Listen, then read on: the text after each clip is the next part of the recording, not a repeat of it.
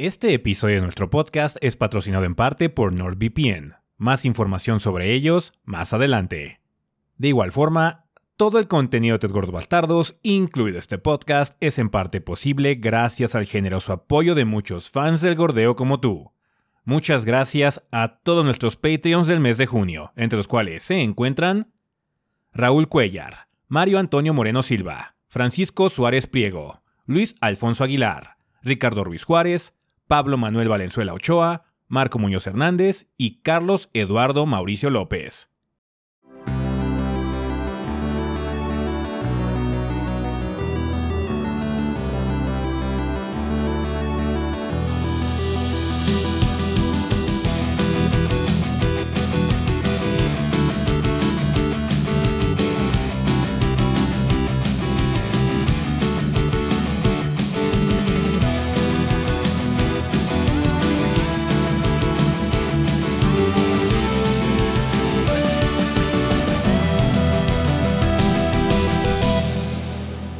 Pedo, banda? Sean bienvenidos al episodio 529.5.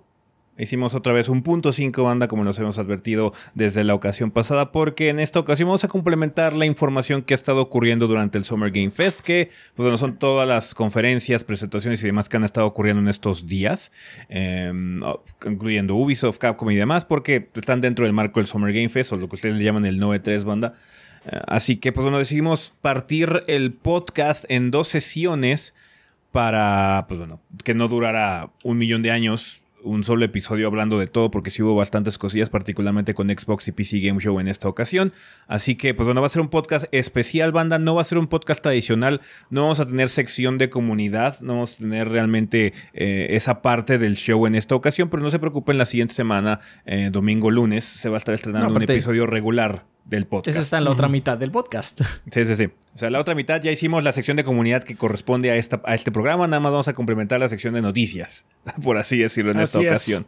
Uh -huh. Entonces va a ser un podcast bastante eh, especial, muy raro en muchos sentidos, porque no va a tener el mismo ritmo secciones que las regulares, pero aún así, pues bueno, quisimos hablar lo más rápido posible de todo lo anunciado en, en estos showcases que hubo, porque si no hubieran tenido que esperar una semana, eh, mejor de una vez, eh, para que ya tengan eh, la información que quieran tener, banda.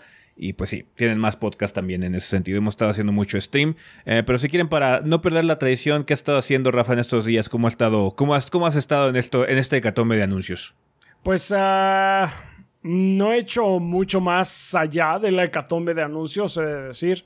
Eh, ya estuve descargando el, el, juego en el que me voy a concentrar para el siguiente contenido. Uh -huh. eh, he estado jugando eh, bastante Street Fighter. Tanto pues, como que rehice mi avatar para darme otra vuelta por el World Tour y como que disfrutarlo con un ritmo más tranquilo. Y he seguido pues jugando en Ranked, ahí este, subiéndole al Sangif. Y pues ya. Y por cierto, esperen pues este próximamente un, un pequeño short para empezar con lo de Street Fighter. Perfecto. Eh, uh -huh. ¿Tú, Adrián, qué has andado haciendo en esta hecatombe de anuncios veraniegos? Um, pues eh, salió, salió, ya la reseña de Katamari Damacy. No, perdón, Will of Katamari. Will of Katamari, que sí. Es este, el... Reroll Plus Royal Reverie.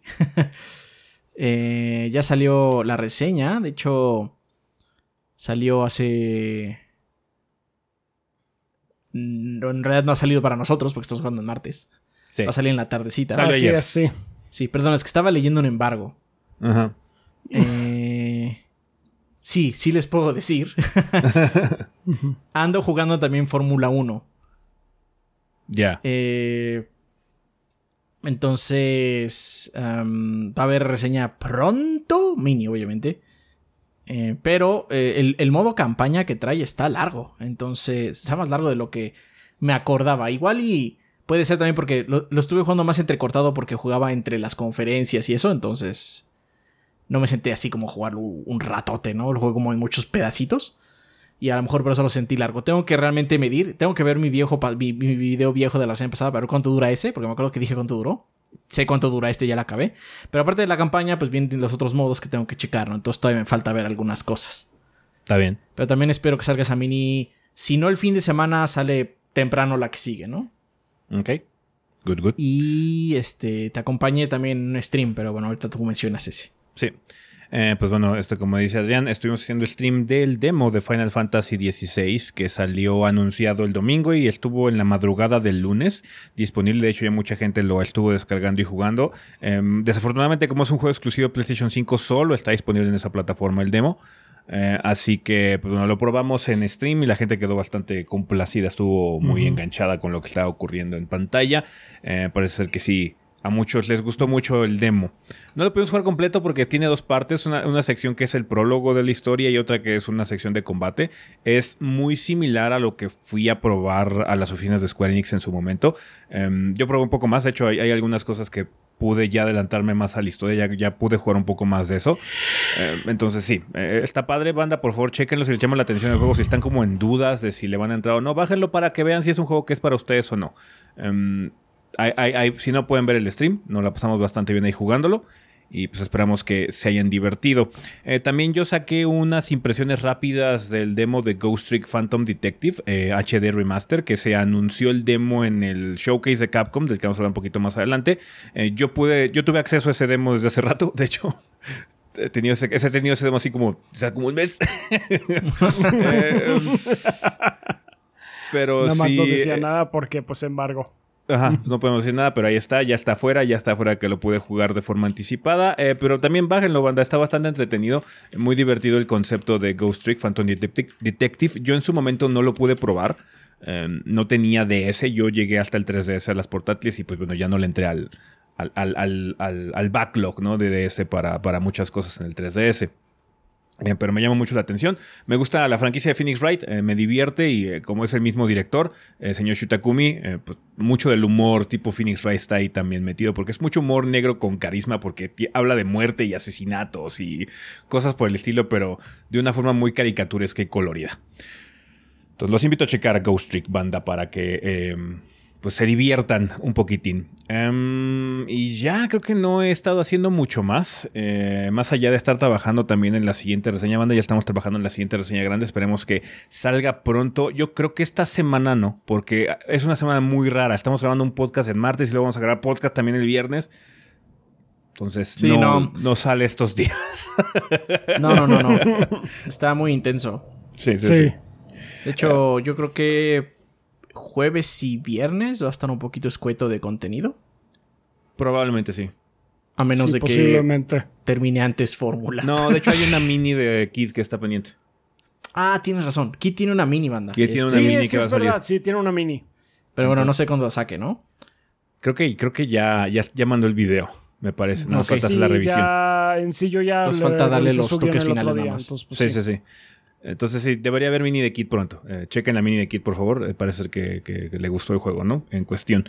Um, pues sí, nada más es eso, banda, en lo que hemos estado trabajando. Hemos estado con ustedes mucho streaming. Muchas gracias por estar ahí, por ver todos los showcases veraniegos con nosotros. El único que ya no hicimos fue el, el, Xbox Extended, que es el Treehouse básicamente de Xbox, donde hablan ah, mucho sobre los em, cosas que anunciaron. Anunciaron algunas cosas nuevas también ahí. Em, pero. Tenemos que hacer el corte en algún lado. Tenemos que hacer el corte ya para grabar, porque si no, íbamos a estar grabando jueves y viernes podcast y no tiene sentido. Entonces, sí, banda, muchísimas gracias por acompañarnos en estos showcases veraniegos. Como les decía, este podcast va a ser raro, nada más va a ser de puras noticias, no vamos a tener sección de comunidad ni nada por el estilo. Ya la tuvimos en el podcast regular que se estrenó el, el sábado y la siguiente semana, lunes y domingos, vamos a tener otro podcast que va a ser un podcast normal donde vamos a hablar de todas las noticias que han estado ocurriendo, además de los showcases veraniegos. Hay unas noticias de Embracer Group que está haciendo cosas con esa está, está preocupante. Esa está preocupante. De eso, vamos a hablar en el siguiente episodio. Ahorita nos vamos a enfocar nada más en Summer Game Fest, todos los showcases, todo lo que vimos, nuestras opiniones así como rápidas sobre las cosas que hemos eh, visto en trailers y demás. Y ya hablaremos de noticias y demás más tradicional en el siguiente episodio, en el 530 como tal, porque este es punto .5, 529.5, porque es DLC del podcast anterior. ¿Va que va? Bueno, pues si quieren ya para no alargar más este desmadre, vamos precisamente a eso, a hablar de lo que pasó en estos showcases veraniegos, a lo que sería el sillón. Aviso para todos nuestros consumidores. Se les notifica que ustedes actualmente están viviendo en el año 2023 y hoy día es extremadamente sencillo que su información personal peligre debido a conexiones poco seguras de Internet. Así es, cada vez que te conectas al Google para saber si hay algún local que iguale los precios que tiene el taller de El Charlie, puede haber un malandro por ahí dispuesto a robarte todos tus datos para utilizarlo en cosas malavidas, como el robo de identidad o peor, hacer que pierdas los descuentos del taller de El Charlie. Es por ello que su servilleta, el mismísimo El Charlie, les recomienda utilizar herramientas de cifrado de datos tales como NordVPN, un servicio que está cumpliendo 11 años en el mercado y para celebrarlo les está otorgando un enorme descuento en la contratación de tu plan NordVPN, además de cuatro meses adicionales gratuitos. Vaya pícaros, esas promociones tan buenas solo las había visto en el taller de El Charlie, pero NordVPN le hace la competencia con promociones tan guays. Para tomar este trato, únicamente deben ingresar a NordVPN diagonal 3 gordos B para apoyar a estos podcasters tan grasosos. Además, si decides que esto de la navegación por Internet segura no es lo tuyo, tienes 30 días para pedir tu reembolso en caso de que no quedes completamente satisfecho. No hay purrún. Con NordVPN puedes ser todo un ganador y pasarte por la puerta de Alcalá las restricciones regionales de servicios como Netflix o el Crunchyroll para ver anime como se debe, con pésimos doblajes de todo el mundo. Es hora de pelear contra los ángelus con tus nácamas. Así que ya lo saben, aprovechen la promoción que les ofrecen los gorditos y contraten NordVPN para obtener todos estos beneficios. Adoradme. Y bueno, banda, pues ya estamos aquí en lo que sería el sillón. El DLC del sillón, banda, vamos a hablar un poquitín sobre las cosas que se mostraron en los showcases veraniegos. El más grande, el que más teníamos expectativas realmente era el de Xbox Game Showcase, junto con el de Starfield porque pues, bueno, era el que tenía mucho para poder dominar constantemente, porque ahorita Microsoft como tiene muchas IPs guardadas y muchos juegos que ha anunciado, eh, estábamos muy expectantes y con mucha anticipación de verles qué es lo que iba a mostrar, y siento que cumplió bastante bien en muchos sentidos. Hay muchos juegos que quedaron volando, eh, que ya platicaremos al final de qué es lo que sentimos que faltó en esta conferencia, pero creo que fue el, mejor showcase del verano sin duda, porque es el que se sintió mucho. más tangible en cosas que nos llaman la atención a todos, ¿no? En particular. Em, si quieren empezamos de una vez como en orden, como fue eh, el showcase en esta ocasión, empezaron con Fable, em, que Fable, digamos que nada más pasó lista de que existe, y mostró un poquito el tono que va a tener el juego porque vimos a un personaje que es medio mierda en muchos sentidos porque pues, es Fable. Y estaba ahí el señor Richard Aoyade como gigante hablando un poquitín eh, sobre algunos conceptos del juego en particular. Parece ser que va a haber un conflicto entre gigantes o por lo menos con un gigante em, que va a ser él y nuestro protagonista. Em, pero no mostraron gran cosa realmente. No vimos ni sistemas, ni la historia, ni nada. Tono de Fable. Existe Fable. Playground Games, qué bueno que ya está avanzando en este proyecto porque había muchos reportes de que estaban en una especie de development hell porque, bueno, el cambio ha sido muy drástico. Si no recuerdan, Playground Games son los que hacen Forza Horizon. Sí, Ahora se están aventando el paquetito de echarse un Fable, que es un RPG con un tono y un humor muy particular, así que no ha de ser una tarea fácil hacer una transición tan drástica. Pero qué bueno que Fable ya está avanzando. Habrá que ver, esperar más. Este realmente no vimos nada. Em, pero qué bueno ver que ya está avanzando el desarrollo. Otro del que tampoco vimos un carajo fue de South of Midnight, que este fue un trailer, eh, si no CG fue en in-game el, arte, pero tenemos muy poca información al respecto al momento. Igual ahorita en el Treehouse de Xbox, en el Developer Extended, se mencionó un poquito más sobre South of Midnight, pero eh, en la presentación realmente no vimos mucho más. Este es un juego de Compulsion Games, que son los que hicieron Be Happy Few. Eh, va a estar en Game Pass, Xbox One, Xbox Series X y la PC. Es lo único que sabemos de momento. Parece ser que vas a ser un cazador, cazadora de monstruos. Pero no sabemos si es un shooter, si es un RPG, si es un juego de estrategia. We don't know Hay un shit. zombie que toca guitarra. eh, es todo. Eh, Sí. O sea, sí, sí, sí, nos quedamos como que con muchas preguntas, pero eh, bueno, está pasando. De ahí pasamos a un reveal eh, de que realmente no correspondía como tal a Xbox, pero bueno, hubo un- una colaboración mediática entre Xbox y Ubisoft para anunciar el nuevo juego de Star Wars de mapa abierto que ya tiene nombre, que se llama Star Wars Outlaws. O Outlaws, eh, que es de Massive Entertainment, eh, va a salir en el 2024, va a estar disponible en PlayStation 5, Xbox Series X y S y la PC. Que de este vimos un gameplay extendido en Ubisoft, que si quieren podemos platicar un poquitín porque este es de los juegos que más llamaron nuestra atención, no más que nada por el contexto que se ve que está muy bien trabajado y esta idea de explorar el universo de Star Wars desde una perspectiva de un humano más común y corriente y no necesariamente un caballero Jedi o un Sith, ¿no? Sí, de hecho, eh, en Ubi Forward hablaron un poco más del juego, porque vimos gameplay como tal. Sí. Pero pues la perspectiva es de que estás en la época imperial, o por lo menos eso es lo que dieron a entender. Sí. Y pues tú eres un personaje que vive en el. en el borde de la legalidad. Porque. A palabras del personaje, es una persona que es- se dedica a recuperar cosas. Algo que requiera a alguien y entregárselo, ¿no? Claramente no de forma legal, ¿no? Eh, entonces, este es un shooter en tercera persona eh, con algunas habilidades particulares. Eh, tiene, básicamente tiene el... ¿Dead Eye se llama? Sí, ¿verdad? El de Red Dead. Sí, sí, tiene como Sí. el Dead Eye. Básicamente para que no sea nada más un shooter, no se sienta nada más como apuntar y disparar. Tu personaje tiene como algunas habilidades extras como este Dead Eye. Y se ve que va a haber mucho set pieces de que tengo que escapar de esta zona porque hay un poquito de stealth y luego hacemos todo esto y nos somos un speeder y corremos, ¿no? O sea, se ve que va a tener un ritmo muy acelerado en algunas secciones, pero va a haber mucha exploración. De hecho, nosotros lo mencionamos como una especie de Red Dead, pero de Star Wars, lo cual suena ganador. Sí, de hecho también hay un, hay un sistema de wanted. En la, en la parte final del, del demo que vimos ya de gameplay, eh, después de una transacción de cosas ilegales, eh, no, nuestro personaje decidió no sobornar a la gente imperial en turno y entonces nos aventaron un, un nivel de wanted, nos lo subieron, subieron las estrellitas del GTA básicamente Sí. y, y tuvimos que escapar del planeta. Algo padre es que sí tiene transiciones, que es una loading screen enmascarada Glorificada, sí, pero de todas por- maneras. eh, pero está padre que veas la nave, Sí. veas cómo sale de la atmósfera y llegas al espacio y en el espacio hubo una pelea con unos TIE Fighters, porque sí va a tener combate también de naves, ¿no? Sí, de hecho, la nave es un carguero, no es un, no es un caza.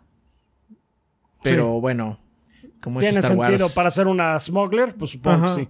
Aparte, como es Star Wars, los cargueros también pueden tener un chingo de armas, ¿no? Entonces, O sea, el, el halcón milenario no es, un, no es una Es nave un de guerra. carguero también. es un carguero también. Entonces, Sí. se ve padre el juego. También vamos a explorar varios planetas. Está confirmado por lo que vimos en el tráiler. Sí. No sabemos cuántos de ellos va a estar. Uno de ellos es Tatooine. sorpresa, sorpresa, sí, supongo. sorpre- para sorpresa de nadie, esta Pues es un, es un planeta lleno de mafiosos, se, se presta como para que ahí Se esté presta, nuestro personaje, ¿no? se presta para eso, sí. Lo más interesante es que no vamos a usar un usuario de la fuerza. Igual aparece alguno, o sea, eso no, no, no, no lo dudamos. No quita nada así que vaya Pero- a aparecer alguien que use la fuerza, pero de todas maneras no es el enfoque. Ajá, no es el enfoque y eso nos agrada. No porque no esté padre jugar con un Jedi, ¿no? Sino porque hay muchos otros juegos donde puedes jugar con un Jedi. De hecho, este Sí, año es salió uno. Sí, vamos a probar otra cosita, porfa. El universo de Star Wars es muy vasto como para solo centrarnos en un estilo y creo que es un buen camino. Tampoco se sale mucho de la norma porque había muchos otros juegos que eran shooters también de Star Wars en los años anteriores, en lo que ahora es Legends. Pero pues se ve vergas, o sea, se ve vergas. Algo que no mencionamos es que tienes una mascota que es como un perro aj- ajolote. eh, Un perro que, te- ajolote, que te sí. sirve para hacer como varias acciones dentro de los escenarios. Puedes así como activar switches, que te recoja algún arma o cosas por el estilo, o distraiga algún guardia o qué sé yo, porque hay como partes de stealth, pero después de que se rompe el stealth pues empieza la balacera, ¿no? Entonces en ese sistema eh, de inmersión, de simulación, entre comillas, eh, pues es bastante tradicional en muchos sentidos, eh, pero bueno, el elemento de la mascota está interesante, además de las cosas como el Dead Eye que mencionamos, que eso lo vimos hasta que te trepaste como a la moto y empezó como una persecución. No sabemos si sea exclusivo de esa parte porque no lo vimos en la secuencia de tiroteo más regular de cover. Pero si no, bueno, aparece en, las, en, las, partes con vehículos, por lo menos terrestres de alguna forma.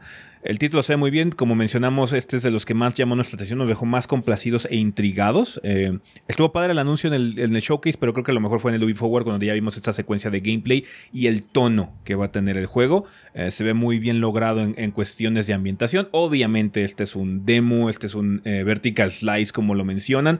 Falta ver si se concreta la visión que tenga Massive ahora que el título salga, pero en general dio una muy buena primera impresión porque precisamente esta es la primera vez que vemos este juego rumoreado que llevaba mucho tiempo de que se estaba confirmando que sí, Ubisoft estaba trabajando en un juego de Star Wars de mapa abierto, que no se sabía qué onda, pero ya pudimos verlo y se ve bastante bien.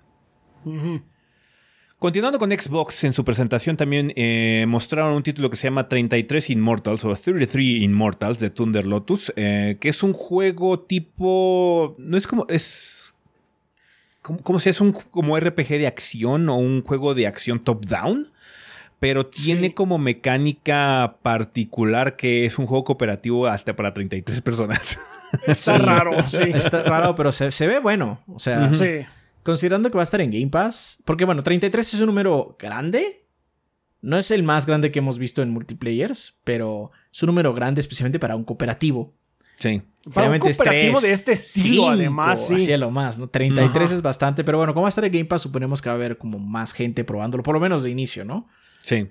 Eh, Thunder Lotus es el que hizo Spirit, Spirit sí, entonces es así como súper diferente a lo que hacían anteriormente. Pero se ve, se ve bien, o sea, eh, también tiene un estilo muy particular, se ve bien sí, sí, se ve bastante mono. Habrá que ver qué onda cuando esté disponible. Va a estar en, disponible en Game Pass, así que será muy fácilmente checarlo cuando llegue en el 2024. Otro que hizo acto de presencia fue Payday 3, que de este ya sabemos de su existencia desde hace bastante tiempo, pero em, ya sabemos su fecha de salida, que va a ser el 21 de septiembre, y también se dio el dato de que va a estar disponible en Game Pass. Eh, ya lo hemos mencionado con, anterioridad, es muy padre cuando estos juegos de multiplayer cooperativo y demás salen en Game Pass porque se les da una mejor oportunidad para tener una eh, sana distribución de gente jugándolo. Em, es, estos dependen enteramente de que su sistema online funcione no solo en el aspecto técnico, sino que tenga jugadores ahí metidos para que puedas disfrutar realmente del concepto como tal. Em, se ve como Payday, la verdad. Eh, no, no vi algo Solo gráficamente un poco mejor. Sí. O sea, gráficamente se ve mucho mejor, pero de, mm. cuanto a variaciones del concepto, realmente no vi nada muy drástico. Habrá que ver qué onda con más información o cuando el juego ya esté disponible el 21 de septiembre, así que no falta tanto para poder jugar Payday 3, banda. Eh, como les habíamos comentado también en el episodio anterior, en el episodio original 529, eh, ya se había filtrado la existencia del remake de Persona 3, Persona 3 Reload. Ya vimos el trailer, va a estar disponible hasta el 2024. Este título, hasta ahorita los trailers y toda la mercadotecnia que ha estado haciendo Atlus está muy enfocada a Xbox, Game Pass y PC. Pero durante las filtraciones también se mostraron o se filtraron en la tienda de Atlus que había versiones para PlayStation 4, PlayStation 5 y Switch de este juego en particular. Entonces nos hace pensar. de todas maneras, este, eh, nos hace pensar que tenían como que un contrato de. No puedes decir que va a estar disponible aquí, sino hasta después de cierto tiempo. Ajá, eh, ha estado muy raro el marketing que han utilizado, más que nada porque otros juegos como los que ahorita vamos a hablar uno de Capcom que se anunció, ese sí es multiplat y de hecho en el Capcom Showcase se, se confirmó que va a ser multiplat. Este de Atos está muy raro el contrato que tienen de alguna forma en mercadotecnia porque sí, ni Xbox ha dicho que es exclusivo, no ha salido a decir sí, esto es exclusivo, no ha salido a aclarar, ni Atlas ha dicho que va a estar en otras plataformas. Todos estamos como en un limbo muy incómodo que la neta se me hace muy tonto. O sea, si esta es como una idea de Microsoft para incentivar a que la gente juegue estos juegos en su plataforma, se me hace una muy mala idea, la verdad. Siento que el hecho de que esté en Game Pass es la buena idea. Sí, claro, pues nada más lo pruebas y ya. si tienes Game Pass ya lo pruebas. Aquí están tratando de engañar. Estos juegos son demasiado japoneses. No puedes excluirlos de las plataformas japonesas. Si quieres quitarlo de PlayStation porque quieres quitarlo de PlayStation, va, ok, haz tu desmadre, que la verdad se me hace muy deplorable porque es lo que es lo que es la situación en la que estábamos anteriormente. Pero mínimo tiene que salir en Switch, bro. Si quieres que sí, en Japón. Tiene que salir en Switch. No, no, no puede no estar ahí. No, pues o sea, porque pues los japoneses no lo van a jugar en Xbox. Sí, no, los japoneses no se van a comprar un Xbox para, para jugar, estos Los japoneses son tan drásticos que están dispuestos a no jugarlo con tal de no comprarse un Xbox. Porque they really don't care. Así de duro les importa un carajo a la plataforma Xbox allá en Japón. Um, entonces, está bien. Uh, te filtró el hecho de que existen estas versiones. Una cosa que yo pensé que podía ocurrir, porque de hecho fue lo que ocurrió con Persona y digo, sí, con Persona y todo lo demás, los, el, Golden y el Portable, es que no hubiera versión Next Gen o Current Gen de estos juegos, ¿no? Así ¿sabes qué? El Persona 3 Portables en PlayStation 4 nada más. No hay versión nativa de PlayStation 5. La versión Current Gen realmente nada más está en Xbox, por ejemplo, ¿no? Ah, puede ocurrir ese tipo de situaciones. Um, pero sí, está muy raro el, el, limbo en el que tienen ahorita los juegos de Atlus, que se me hace así como muy guay. De hecho, lo padre es que Xbox está haciendo showcase de los juegos de Atlus, algo que Sony nunca hizo en sus pendejas este, presentaciones, a pesar de que son juegos que generalmente atraen mucho hacia la plataforma. Entonces, qué vergas que estén apareciendo en, Xbox, pero qué tonto que estén haciendo estas cosas porque nada más genera confusiones innecesarias, siento yo. Lo padre del el hecho de que estén llegando a Xbox, que no solo están llegando a la plataforma, están llegando a Game Pass, así que tienes muy poca fricción para poder probar estas cosas. O sea, Persona 3 es un juego muy grande, muy largo, muy rico. Y que lo tengas en Game Pass día 1 está súper chingón. Con eso no, aparte, ya vendes el concepto. O sea, Persona atrae mucho el gusto del público que nos ve, pero la verdad es que no es un juego para todo el mundo. No. Y creo que es mejor poderlo probar así, nada más. ¿Sabes qué? Yo ya tengo el servicio, checo si esto me gusta. No pierdo nada más, más allá de que el gasto mensual. Ah, bueno, no me gustó, lo intenté y no me gustó. Bueno, ya, ahí se acabó la fricción, ¿no? No hay más. El tiempo que me gasté en bajarlo y en probarlo un rato.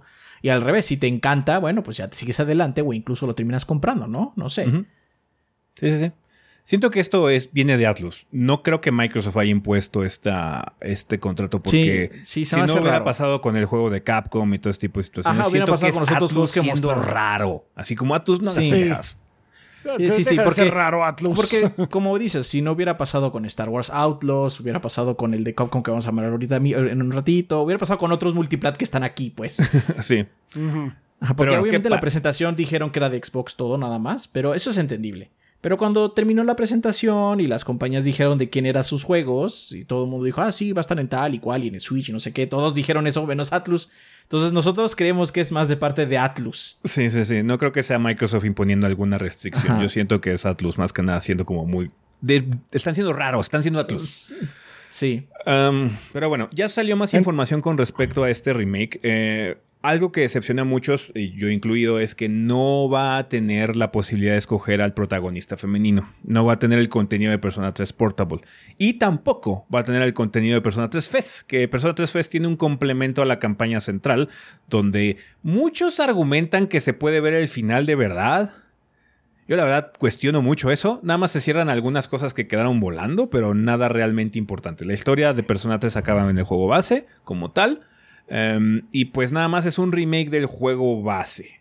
Entonces va a ser protagonista masculino y no vamos a tener el, el complemento narrativo que tenía Fez. Vamos a Se ver más hace raro, detalles. ¿no? Porque ya tenían hecho el trabajo, ¿no? O sea, el trabajo es el trabajo del remake. Ujú. Pero en cuestiones narrativas, pues ya tienen el guion, ya tienen todo, ¿no? Lo del, lo del cambiar el modelo y eso, bueno, sería un poco más difícil, vamos a decirlo, ¿ok? Ta- eh, También, Pero- más que nada, porque sí agrega personajes y sí cambia un poquito el tono de la historia. De hecho, hay un problema con el, el personaje femenino y es que uno de los amigos se siente como muy particularmente misógino al inicio de, la aventura. Pero, Pero em, del oh, Dios. que es como una- un apéndice, está raro que no lo hayan puesto, ¿no? Sí. Algo que estar pe- platicando la gente es que probablemente haya un cambio muy drástico en la sección del dungeon, que es el tártaro. Em, el complemento es mucho de combate, realmente. Entonces lo que pudo haber ocurrido es que saben que como estamos metiendo un scope muy particular al combate y la exploración y todo ese tipo de situaciones, si metemos FES es mucho trabajo para que tenga la misma calidad de lo nuevo que estemos creando. Eso es un rumor nada más. Puede ser que el tártaro siga siendo el tártaro, lo cual sería una decepción brutal porque esa es la peor parte del juego. Eso es lo que hace más injugable ahorita Persona 3. Em, pero bueno, qué bueno que existe este remake. Vamos a ver cuándo Atlus se digna a confirmar, porque ya se les filtró, que hay más versiones em, del juego. Eh, lo que- pero bueno, está padre que ya exista este, este remake de, de Persona 3 para que lo haga más jugable para las generaciones actuales que están más acostumbradas a la calidad que tenemos en Persona 4 Golden o Persona 5 como tal. Pero qué padre, va a estar disponible el año que entra.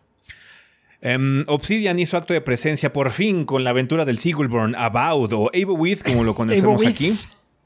Eh, algo que salió interesante. Las aventuras de Seagullborn. Las aventuras de Seagullborn. Algo que parece interesante es que es parte del universo de Pillars of Eternity. No lo esperábamos. No, yo pensé que iba a ser una nueva IP con un nuevo universo, bla, bla, bla, pero no, es. Es básicamente eh, la idea original eh, que se tenía con, con este juego, eh, según el mismo Obsidian y según la misma gente de Microsoft, es que iba a ser como el Skyrim de Obsidian. Sí. Em, pero evolucionó en algo más complicado o algo más particular. No quisieron hacer que el juego fuera tan amplio como Skyrim, tan abierto como Skyrim. Se parece que están enfocando más con la densidad, no tanto con el la amplitud del mapa o de las cosas que puedes hacer, sino con que sea muy denso, muy bien calibrado, muy bien escrito en muchos sentidos, que es una filosofía similar a lo que ocurre con Pillars of Eternity y los juegos de esa franquicia, porque no son títulos con mapas muy amplios. Lo que ocurre es que en una ciudad hay un chingo de misiones y un chingo de posibilidades que puedes hacer, lo cual está bastante guay. Siento que es en lo que realmente brilla Obsidian. Escribe muy buenos personajes, tiene muy buenos acompañantes y muy buenos conceptos generales en sus RPGs. Ahora con un poquito más de presupuesto, porque ahora sí va a ser full 3D y vas a poder jugar en primera persona y todo ese tipo de situaciones. Gráficamente me recuerda mucho a Teso de hecho. sí. Sí, pero, Bueno, pero le falta un rato de desarrollo. Sí, le falta un rato de desarrollo. Eh, es bueno ver que ya está eh, carburando el motor de Obsidian para este juego de, de About o With porque va a estar disponible en el 2024 y va a estar disponible en Game Pass, obviamente, porque de nueva cuenta, Obsidian ya es first party de Microsoft. Entonces va a haber un muy buen juego de Game Pass, un muy buen RPG. Eh, ah, esperemos, obviamente no sale, pero esperemos, eh, se, presume por el pedigrí que tiene el estudio, que sea un RPG muy denso, muy rico para disfrutarse ahí en el Game Pass. Esta es de las cosas que más me gustó ver porque ya estaba ansioso de ver. A mí me gustan mucho los RPGs de Obsidian. Em, no he podido continuar jugando Pillars of Eternity, realmente no he jugado la secuela, pero este sí se me antoja cabrón. Eh, por fin ya darle, hundirle el diente, porque sí me gusta mucho cómo escribe Obsidian, cómo hace sus sistemas de combate. Entonces, sí, eh, bastante contento con lo que vi de, de With, la aventura del Seagullborn. Ojalá, ojalá que sí quede chingón. Eh, también tuvimos el, el, anuncio de una nueva, de un nuevo contenido slash colaboración de Sea of Thieves que va a tener con The Legend of Monkey Island, donde vimos a los personajes de Monkey Island básicamente adaptarse a este universo de piratas de Rare, que pues, es una franquicia que va muy bien, de hecho, con, con, Sea of Thieves. Em, obviamente eh, va, va a haber mucho contenido en este sentido de aventuras, personajes, interacciones y nuevas mecánicas. Y pues bueno, va a estar disponible este, eh, esta actualización el 20 de julio para la gente que sigue jugando Sea of Thieves, que bueno, sabemos que está mucho mejor, que está muy divertido el juego. Desafortunadamente no hemos podido regresar a él por cuestiones de tiempo. Eh, pero se ve, se ve chido el, complemento y como dijimos, tiene mucho sentido que metan Monkey Tiene sentido, sí, sí, sí. De hecho, una nota curiosa es que Ron Gilbert, que es el creador original de Monkey Island, no estaba realmente al tanto de esta colaboración. se enteró hasta ya, eh, se enteró porque Disney eh, sí le dio un, un aviso, le dio un heads up como cortesía, pero realmente él no estuvo involucrado en el desarrollo. Entonces, pues, uh, sí, qué cosas. Qué cosas. sí. Bueno, em, Microsoft Flight Simulator va a haber más Microsoft Flight Simulator porque va a haber una versión 2024 que va a tener más contenido que tanto vimos en este trailer showcase, Adrián. Pues eh, Microsoft Flight Simulator generalmente se enfoca en vuelos comerciales y vuelos de placer. Eh, en el sentido de que tienes que hacer algún tipo de ruta de, no sé, Ciudad de México, Tokio. Ajá. Eh, o simplemente aprender a navegar los cielos solo con eh, ayudas visuales, es decir, no tienes GPS ni nada, sino tienes tu avión, te dicen tienes que llegar hasta la torre y luego de la derecha y llegas ahí, ¿no? Generalmente son los tipos de juego que tienes, ¿no? Parece que Microsoft Flight Simulator 2024 va a expandir esto. No significa que no vaya a tener todo lo anterior, porque eh, también había como situaciones así como aprende a despegar del aeropuerto más peligroso del mundo, ¿sí me entiendes? Sí, sí, sí. Había esas como misiones de challenge. Pero ahora parece que van a integrar muchos más tipos de eh, juego, tipos de pues actividades aéreas, básicamente. como pusieron cosas como rescatistas. De hecho, va a haber helicópteros. Para poder este, rescatar gente como en lugares precarios. Para Va combatir haber- este, incendios. eh, Ince- incendios forestales. Sí. Va a haber para tirar agua en incendios forestales. Va a haber eh, simulador de granja aéreo donde tiras pesticida. Va a haber también Competencias aéreas, ¿no? Como carreras de, de aviones y cosas por el carreras de aviones. Sí son de tiempo generalmente. Carreras aéreas. También actividades que no son per se de aire en el sentido, digo, de aviones en el sentido de que es la actividad principal, pero que sí conllevan un avión que es subir a, una a un punto elevado y tirar paracaidistas en el momento adecuado. Básicamente lo que son trabajos. Ajá.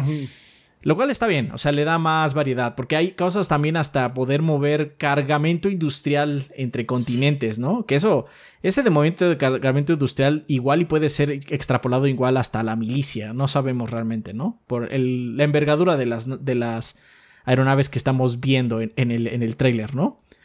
Y el más extraño de todos, definitivamente, es que vamos a poder manejar globos aerostáticos. Aerostáticos. aerostáticos. Eso fue así como, ¿what? Bueno.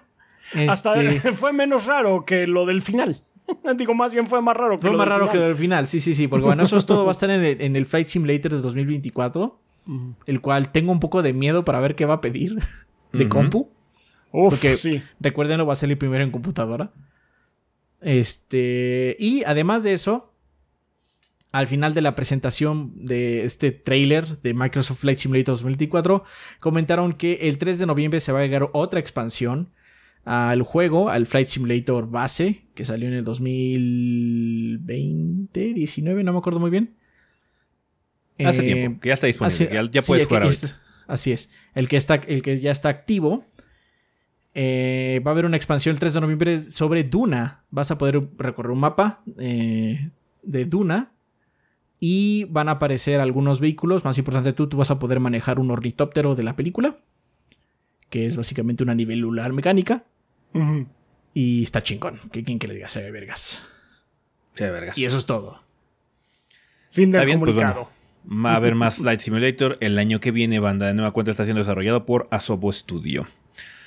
Eh, también vimos un trailer slash secuencia de Senua Saga Hellblade 2 eh, de Ninja Theory. Em, desafortunadamente fue un poquito ambiguo en muchos sentidos. Fue una secuencia como narrativa donde vemos que Senua de nueva cuenta sigue siendo afectada por eh, su situación. voces.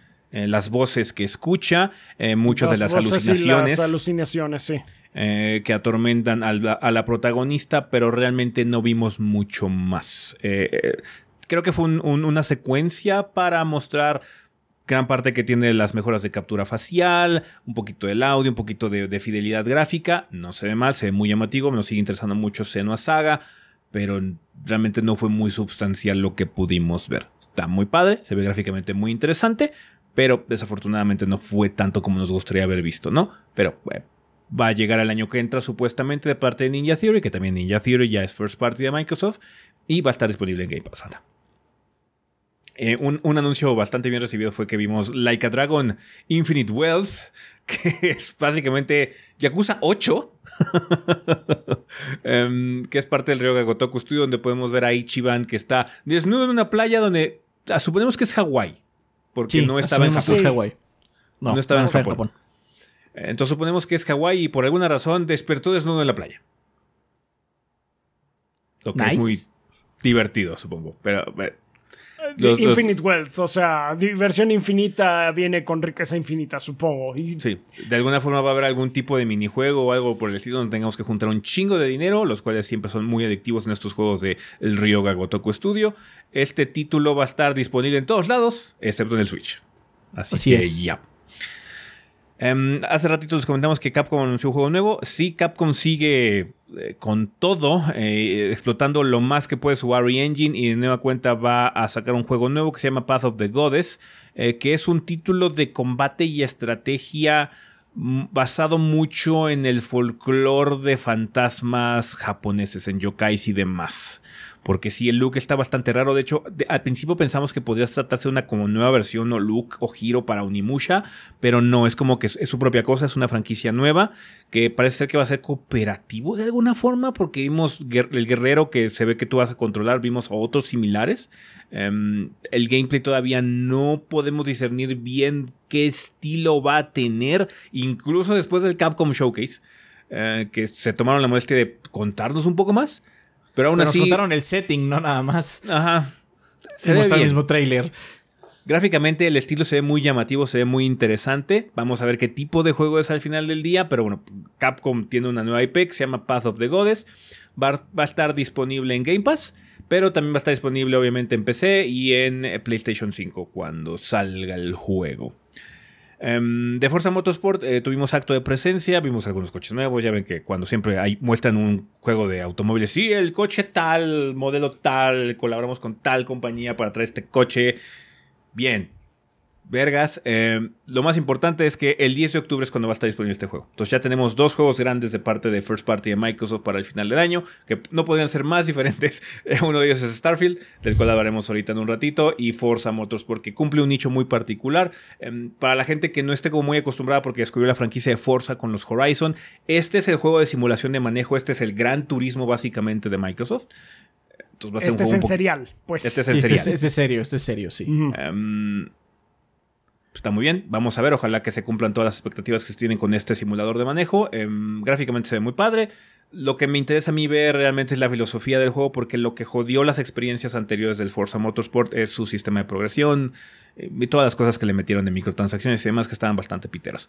Ojalá que este refresco de la franquicia le dé nueva vida y se abstengan de utilizar demasiado estas mecánicas de monetización y de progresión tan restrictiva y boba, la verdad. Eh, la gente de Bethesda o Zenimax Online hizo acto de presencia con The Elder Scrolls Online, Teso, Necrom, que ya está próximo a salir. De hecho, la expansión nueva que es Necrom va a estar disponible el 20 de junio en consolas. Ya está disponible, de hecho, en PC. Ya está en PC. Así que bueno, nada más hicieron un acto de presencia para recordarles que existe. Eh, Overwatch 2. Overwatch 2 hace, hace tiempo, si recuerdan, les mencionamos que ya había anunciado la gente de Blizzard que no iban a cumplir todo el espectro que tenían planeado de las misiones de single player. El modo de single player PvE, no, no single el modo PvE, perdón, em, ya no iba a tener el mismo scope que se había planteado originalmente al público. Se iba a haber reducido sustancialmente. Pero eh, en esta ocasión hicieron un acto de presencia de la gente de Blizzard para mencionar que en efecto, sí va a haber una nueva temporada, va a haber más héroes y demás, y va a haber eventos de cooperativo, eventos PvE, pero también va a haber un set de misiones narrativos o de historia que van a cumplir o tratar de cumplir con este contenido de single player. Estas misiones, que son, me parece que son tres misiones eh, narrativas, van a tener un costo de 15 dólares. Lo que succiona apoya cabrón. Dios bendito. Estoy un poquito, o sea, a pesar de que no debería de sorprendernos esto, porque básicamente es queriendo exprimir dinero de, lo, de donde sea con este juego, ¿creerías que quieren tratar de generar algo de buena voluntad después de anunciar que básicamente echaron al carajo todo el modo eh, pues de campaña? Para eso, eh, si anuncian lo de la historia, es como que, ah, bueno, yo, yo ya está en modalidad, de hecho en las notas está Fuck This Game. ese está muy enojado en ese momento. Pero después nos enteramos de eso, de que, eh, o sea, sí es contenido de historia, pero si quieres acceso permanente, si has acceso permanente, entonces a lo mejor eh, lo tienen como por tiempo limitado, así de que puedes acceder a él para probarlo. Y si te gusta, pues ya luego lo puedes comprar. Así. Mm. No me estás, no te estás ayudando tu caso. Sí, eh, digamos que es, una, mm. es un modo muy rebuscado de agregar un, una modalidad, un aspecto del juego que la gente ha estado pidiendo desde que Overwatch 1 existe. Em, siento que es una forma muy rebuscada de hacerlo. Obviamente la cosa no, no podía ser tan sencilla como simplemente librarlo debido a que como el juego es free to play, em, claramente iba a estar monetizado de alguna forma, ¿no? Porque pues, a final de cuentas lo que importa es que se genere revenue o dinero suficiente como para poder compensar el trabajo de la gente que ha trabajado en este contenido. No sabemos, el contenido puede estar muy padre, esas tres misiones pueden estar muy, muy padres, muy monas, todo lo que quieras, pero el, debido a la misma naturaleza del juego siento que el esquema de monetización se ha vuelto muy enredado. Y eso es lo que molesta o enoja realmente sobre esta situación. Em, sí, sobre todo porque, o sea, tú digas, eh, eh, o sea, ya está monetizado en sí. es una monetización bastante agresiva. Es un Battle Pass muy pinche. Y, y a mí se me hace que este de historia va a tener su propio esquema de monetización. No me extrañaría. No, yo creo que el esquema nada más es comprarlo los 15 dólares. No, yo creo que lo que están haciendo ahí es, esto es lo que logramos acabar, ponlo, paga. Ponlo, sí, paguen, pero sí se me hace así como la osadía de esta perra, así bien cabrón. sí, la verdad es muy, muy decepcionante. Eh, ojalá que la gente que siga interesada en probarlo, que el contenido esté padre, pero sí, nosotros no lo vamos ni voltear a ver. Entonces, eh, sí, ahí está, Overwatch, eh, va a haber más contenido, más seasons, ya, fuck it. Um, Otro de los juegos que se filtraron de, Atlus eh, antes de tiempo fue el Persona 5 Táctica. Ya vimos el trailer aquí eh, de este juego que es un spin-off de Persona 5, como suena en el nombre. Eh, vamos a tener a los Phantom Thieves ahora combatiendo en un. en un esquema táctico por turnos, me parece, similar a lo que ocurre con Fire Emblem o XCOM. Um, no se ve mal, se ve muy similar gráficamente al tono que teníamos con los Persona Q. Obviamente un poquito mejor gráficamente porque el juego va a estar disponible en consolas grandes. Este también se filtró que va a estar disponible en el Series, PC, PlayStation 5 y en el Switch. El juego va a estar disponible el 17 de noviembre, pero como lo ha estado ocurriendo con los juegos de Atlus, también va a estar en Game Pass. Así que la gente que quiera probarlo en, las consolas Xbox va a tener muy poca fricción para hacerlo, lo cual está muy chido. Em, Vimos también un nuevo título de Don Not que se llama Jusant. Así como Don Not Interesante, es un puzzler de escalar. Ajá. Se ve bien. Sí. O sea, visualmente se ve muy padre. Estoy interesado. Sí, estamos bastante interesados. Igual y, eh, no se ve tan de tan alta envergadura como otros juegos de Donut que están anunciados. De hecho, que vamos a hablar un poquito adelante. Pero se ve muy mono. Eh, se ve como una de esas experiencias chill, donde pues sí va a haber un poco de reto, porque imagino que eh, eh, las cosas de la escalada no va a ser tan sencilla. no es como, en, por ejemplo, en Zelda, que nada más agarras y Link empieza a escalar donde sea. Em, aquí se ve que hay un poquito más de restricción, pero bueno, es parte del reto del juego, me imagino. Em, este título de Jusant va a estar disponible en el 2023 para Game Pass también, pero va a estar también en otras plataformas como PC y PlayStation 5. Entonces va a estar en consolas Xbox Series, pero PC y PlayStation 5 también. Um, Still Wakes the Deep es un nuevo juego de The Chinese Room. Que si no recuerdan, Chinese Room fueron los que se encargaron de un juego de amnesia que fue el Machine for Fix. Y también cosas como Area Has Gone to the Rapture y demás, que son juegos narrativos muy, son, son, como muy, son muy prominentes en la escena del Walking Simulator.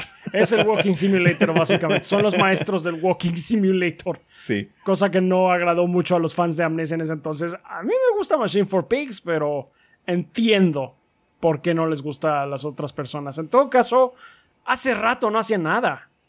Entonces sí. Son un muy pequeño. Tengo entendido que son muy pequeño. Este juego pinta para ser una especie como de, de experiencia de... No sé si de terror psicológico sea la palabra, pero estás como en una plataforma petrolera eh, y pues van a jugar mucho, yo me imagino, con ruidos mecánicos y algún tipo de amenaza y la oscuridad, ¿no? Porque cuando, estar en una plataforma petrolera en la noche es así, es de las cosas más tenebrosas que pueden ocurrir en el planeta Tierra. Yo creo que sí, ha de ser muy, muy espantoso. Eh, entonces llama la atención. Steel Wakes the Deep eh, va a estar disponible en Game Pass eh, a inicios del 2024, pero también aparte de las consolas Xbox Series, también va a estar en PlayStation 5 y en la PC. Eh, Dungeons of Hindenburg es un juego de aventura muy colorido que llamó la atención. Eh, se ve que está un poquito anticipado la situación porque el desempeño estaba como un poquito wonky, pero em, eh, vimos a una chica que estaba como en su cuarto dibujando, pero después decidió irse a la aventura y hay como combate y puzzles y demás. Se ve que va a estar un poquito inspirado en algunas cosas como Zelda y demás. Se ve muy colorido. eh, el juego se ve bastante mono. Vamos a ver qué, qué tal sale. Eh, va a estar disponible hasta el 2024. Obviamente también va a estar en Game Pass. Este sí va a ser exclusivo de Microsoft, por lo menos de consola, porque va a estar en el Xbox Series y la PC de momento es lo que se ha anunciado, ¿no? Sí. Eh, Se ve bien. eh, se ve como sí. raro porque tiene un tono como primero muy natural y luego se va como a otra dimensión Sí, sí, sí. y cambia todo. O sea, sí está como peculiar. Em, también vimos al señor Keanu Reeves eh, para recordarnos que en efecto Cyberpunk va a tener una nueva expansión que se llama Phantom Liberty que tenemos ya desde hace tiempo anunciada pero nomás no ha salido. Em, el juego va, a- bueno, esta expansión va a estar disponible el 26 de septiembre. eh, Y va a venir de la mano con una actualización muy comprensiva a las mecánicas de Cyberpunk. Em, estas mecánicas van a agregarse muchos de cuestiones de, inven- de inventario, de misiones nuevas, estilos de misiones nuevas y demás. Se van a actualizar al juego base. Pero si quieres acceder a la narrativa y a la nueva sección de la ciudad que va a incluir Phantom Liberty, tienes que comprar la expansión, que va a tener un costo de 30 dólares. Entonces va a estar cariñosa la expansión, pero eh, la gente de CD Projekt asegura que va a valer la pena en cuestión de contenido. Ojalá que sea el caso. Hay mucho potencial con esta plataforma, con este título, pero claramente pues no hay como muy buena leche todavía con respecto a Cyberpunk. Sí. La gente recuerda, el norte aún recuerda. eh, y pues sí. Eh, Vamos a ver si qué tal le va. gustó cómo estaba el construir la ciudad y eso. Nos interesa ver cómo van a expandir eso, ¿no? Cómo van a expandir Night City o los recovecos que puedas buscar, ¿no? Sí, o sea, Sí, tenía sí, sí. buenas cosas en sí la experiencia base. Pero. Sí, tenía mala fe por buenas razones. Tampoco nos hagamos, entonces, pues sí. Sí, sí, sí. Ojalá. Eh, que le vaya bien. Ojalá que Phantom Liberty Sí. sea el, el regreso de Cyberpunk 2077 como se merece. Eh, esa, esa franquicia se merece un buen trato de parte de sus developers en primer lugar. Y pues, ojalá que Phantom Liberty sí cumpla con las expectativas que se tiene con un trabajo de CD Projekt Red. Ojalá que sí. Eh, Ya que sabíamos de la existencia de este juego, pero City Skylines 2 hizo acto de presencia en la conferencia de Microsoft. El juego va a estar disponible el 24 de octubre para Xbox Series, PlayStation 5 y la PC. Pero algo padre es que va a estar disponible en Game Pass también. Em, se ve como City Skylines. eh, habrá que ver qué o cuáles son como los específicos nuevos que tiene esta secuela. Pero, hey, Igual y nada más es gráfico el asunto, pero pues el juego es bastante denso y con el paso del tiempo se llena de muchas expansiones y DLC, además de mods de parte de la comunidad en PC, ¿no? Entonces, Sí, City sí, sí. Skylines 2. Muy buenos. De hecho, nunca hicimos reseña del 1, pero créanos que sí lo conocemos y de hecho es, bu- es bastante bueno. Asumimos que este segundo va a tener esa misma calidad, en especial porque sí hay otros juegos similares, pero no de la envergadura, porque el que eh, realmente City Skylines es competencia de SimCity y SimCity no es algo hoy en muerto. día. Ajá. Mm, Entonces es lo más cercano que tenemos a SimCity. Vale, eh, eh, una de las sorpresas más grandes del evento fue Metaphor Refantasio, eh, que es el nombre eh, del proyecto de Atlus del Estudio Cero, que este es el eh, equipo eh, liderado por Katsura Hashino, que es el director de Persona 5. Ya se había comentado que Hashino no iba a trabajar en la siguiente entrega de Persona, Persona 6 se está trabajando en él. Pero Hashino no está dirigiendo el proyecto porque está dirigiendo este juego, que es Metaphor Refantasio, que es un juego que se. Originalmente el concepto se había presentado como un título de fantasía, como que llevan a entrar a la fantasía medieval de alguna forma, se esperaba, cosa como el Señor de los Anillos, qué sé yo. Pero resultó ser un poquito más loco de lo que. Ya, o sea, de, de Hashino se esperan cosas raras. Y claramente ese es el caso. Algo padre es que el equipo de desarrollo está ahí. eh, Meguro va a componer la música. eh, eh, va a ser básicamente el equipo que desarrolló Persona 5. Está trabajando en este juego. Esta es una secuela espiritual a la franquicia de Persona. Es una nueva IP, pero que tiene claras influencias de Shin Megami Tensei porque mostraron menús, mostraron algunos monstruos y demás. Hay nombres que son de spells y demás que vienen de Shin Megami Tensei desde el inicio. Entonces ahí está. El juego de Metaphor Fantasio supuestamente va a salir en el 2024, va a estar disponible en Game Pass, em, como se está haciendo costumbre con estos juegos de Atlus. Eh, ahorita nada más se ha confirmado para Xbox Series y la PC. Pero honestamente suponemos que va a pasar lo mismo que ha ocurrido con el Persona 3 Reload y demás, que eventualmente se va a confirmar que va a estar disponible en más plataformas por las situaciones que ya hemos comentado. Esos juegos, necesitan vender en Japón y desafortunadamente la situación de Xbox en Japón es muy mala. Entonces, mínimo tiene que aparecer en cosas como el Switch Sí. o qué sé yo. Em, ya veremos qué ocurre en el futuro con eh, la publicidad que está manejando Atlus, pero es, fue bastante padre ver este juego ya que ya lleva mucho tiempo desde que se anunció que se estaba trabajando en él. Em, pero supuestamente ya lo vamos a poder por hasta el 2024. Entonces, bastante padre la sorpresa de, de ver este juego de Hashino eh, en esta presentación de Xbox. Em, también vimos un nuevo título de Stoic, que son los creadores de The Banner Saga, que está haciendo un título que se llama Towerborn. Towerborn, perdón. Sí, nacidos de la torre. Nacidos de la Torre. que es un juego de aventura cooperativa que tiene como look de brawler, Sí. ¿no? Sí, sí, sí. El- de- es de los creadores de Banner Saga. Y se ve, pues, raro.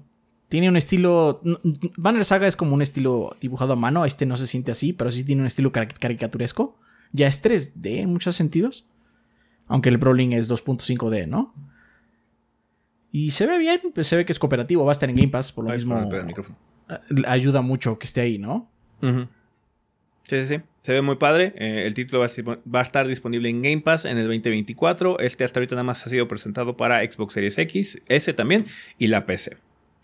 Eh, cerramos el evento de, de este, de, Xbox como tal con la presentación del nuevo juego de In Exile que se llama Clockwork Revolution, que es un RPG de acción porque parece más un shooter, de hecho eh, recuerda mucho a Bioshock Infinite por el look y la vibra que tiene.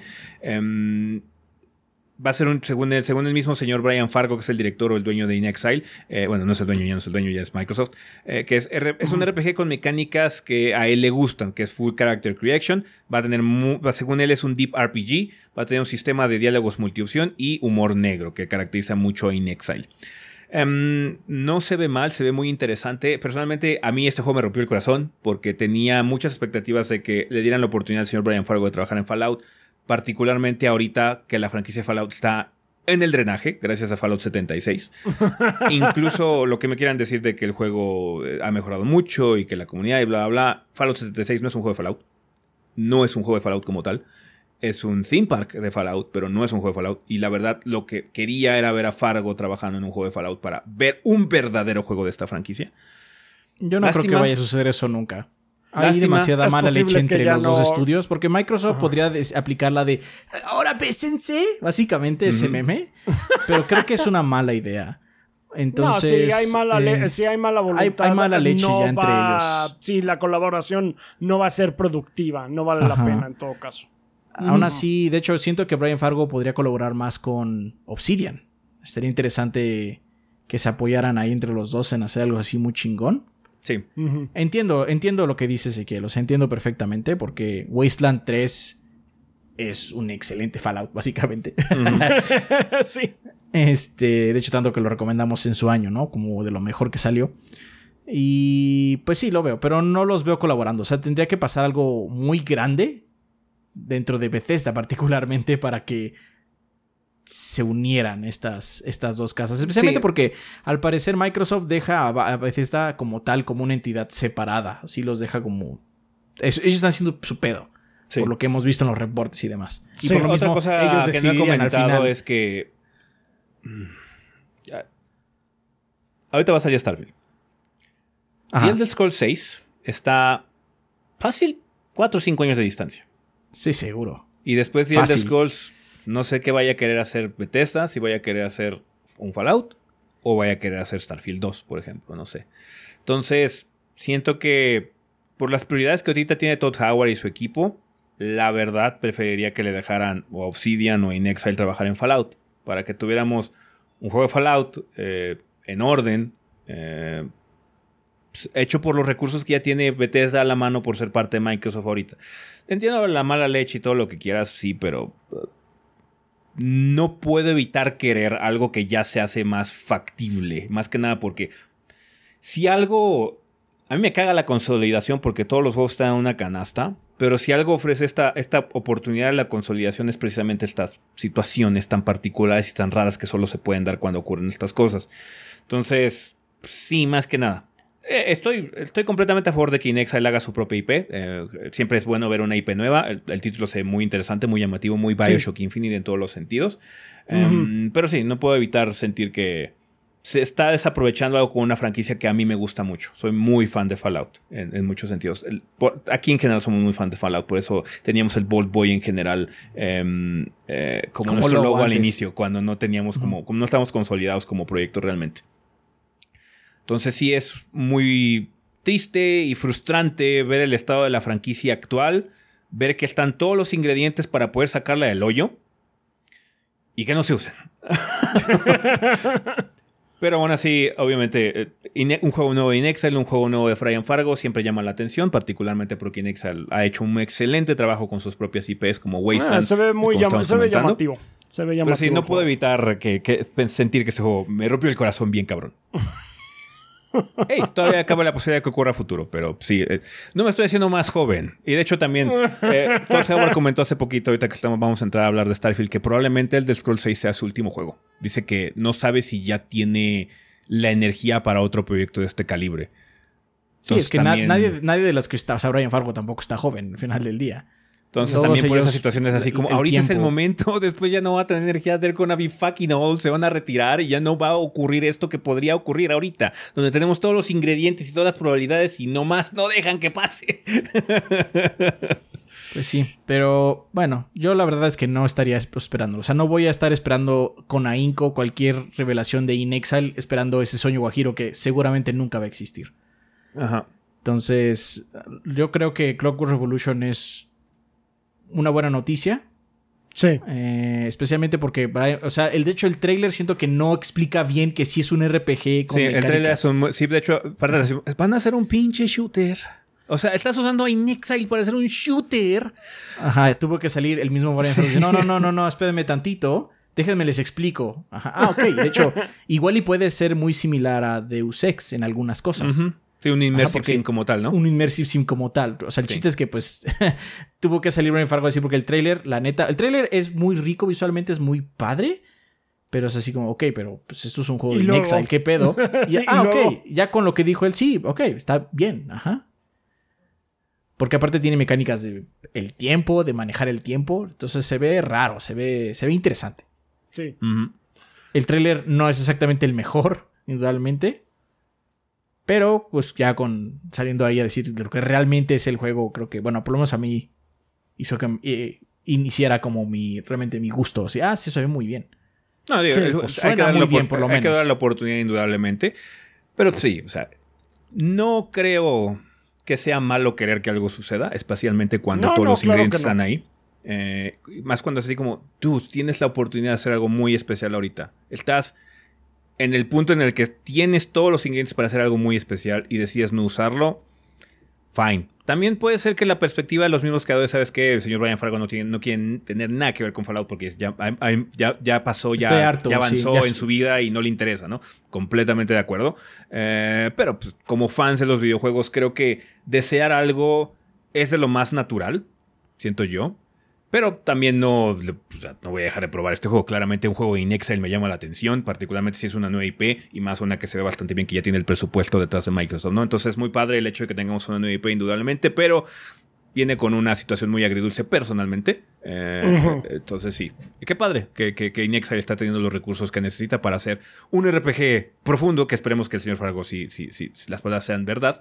Porque sí, como dice Adrián el trailer, no, no, no nos mostró precisamente eso. Sí, no, el trailer no, no, hace, no hace eso realmente. Pero se, se ve mono, Pero- se ve muy Bioshock Infinite en muchos sentidos y es- esa estética es muy padre también. De steampunk.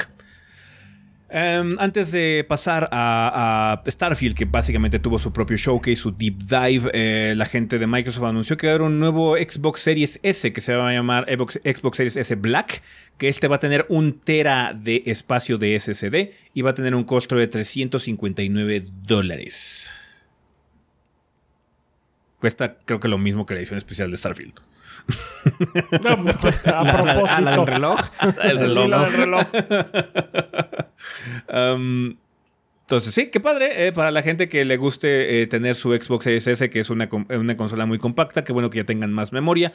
Eh, también, de hecho, ya está ex- expandiendo un poquito la situación de memoria, de expansión de memoria del Xbox, porque a pesar de que es una situación muy fácil y padre, muy elegante de poder conectar tu tarjetita atrás, había un monopolio de una sola compañía que podía hacer esas expansiones y por eso la memoria estaba estúpidamente cara, pero ya no, ya parece Oh, que sí. ya hay accesorios nuevos, ya hay otras compañías que le están entrando al ruedo esto de la expansión de memoria para las consolas Xbox Series, entonces ya los precios van a comenzar a bajar, además de esta nueva consola eh, Xbox Series S que va a tener más espacio de almacenamiento, lo cual está chido y ahora viene en negro. Es la versión Elite, básicamente. Está bien. Aún así yo ahorraría ya para un X.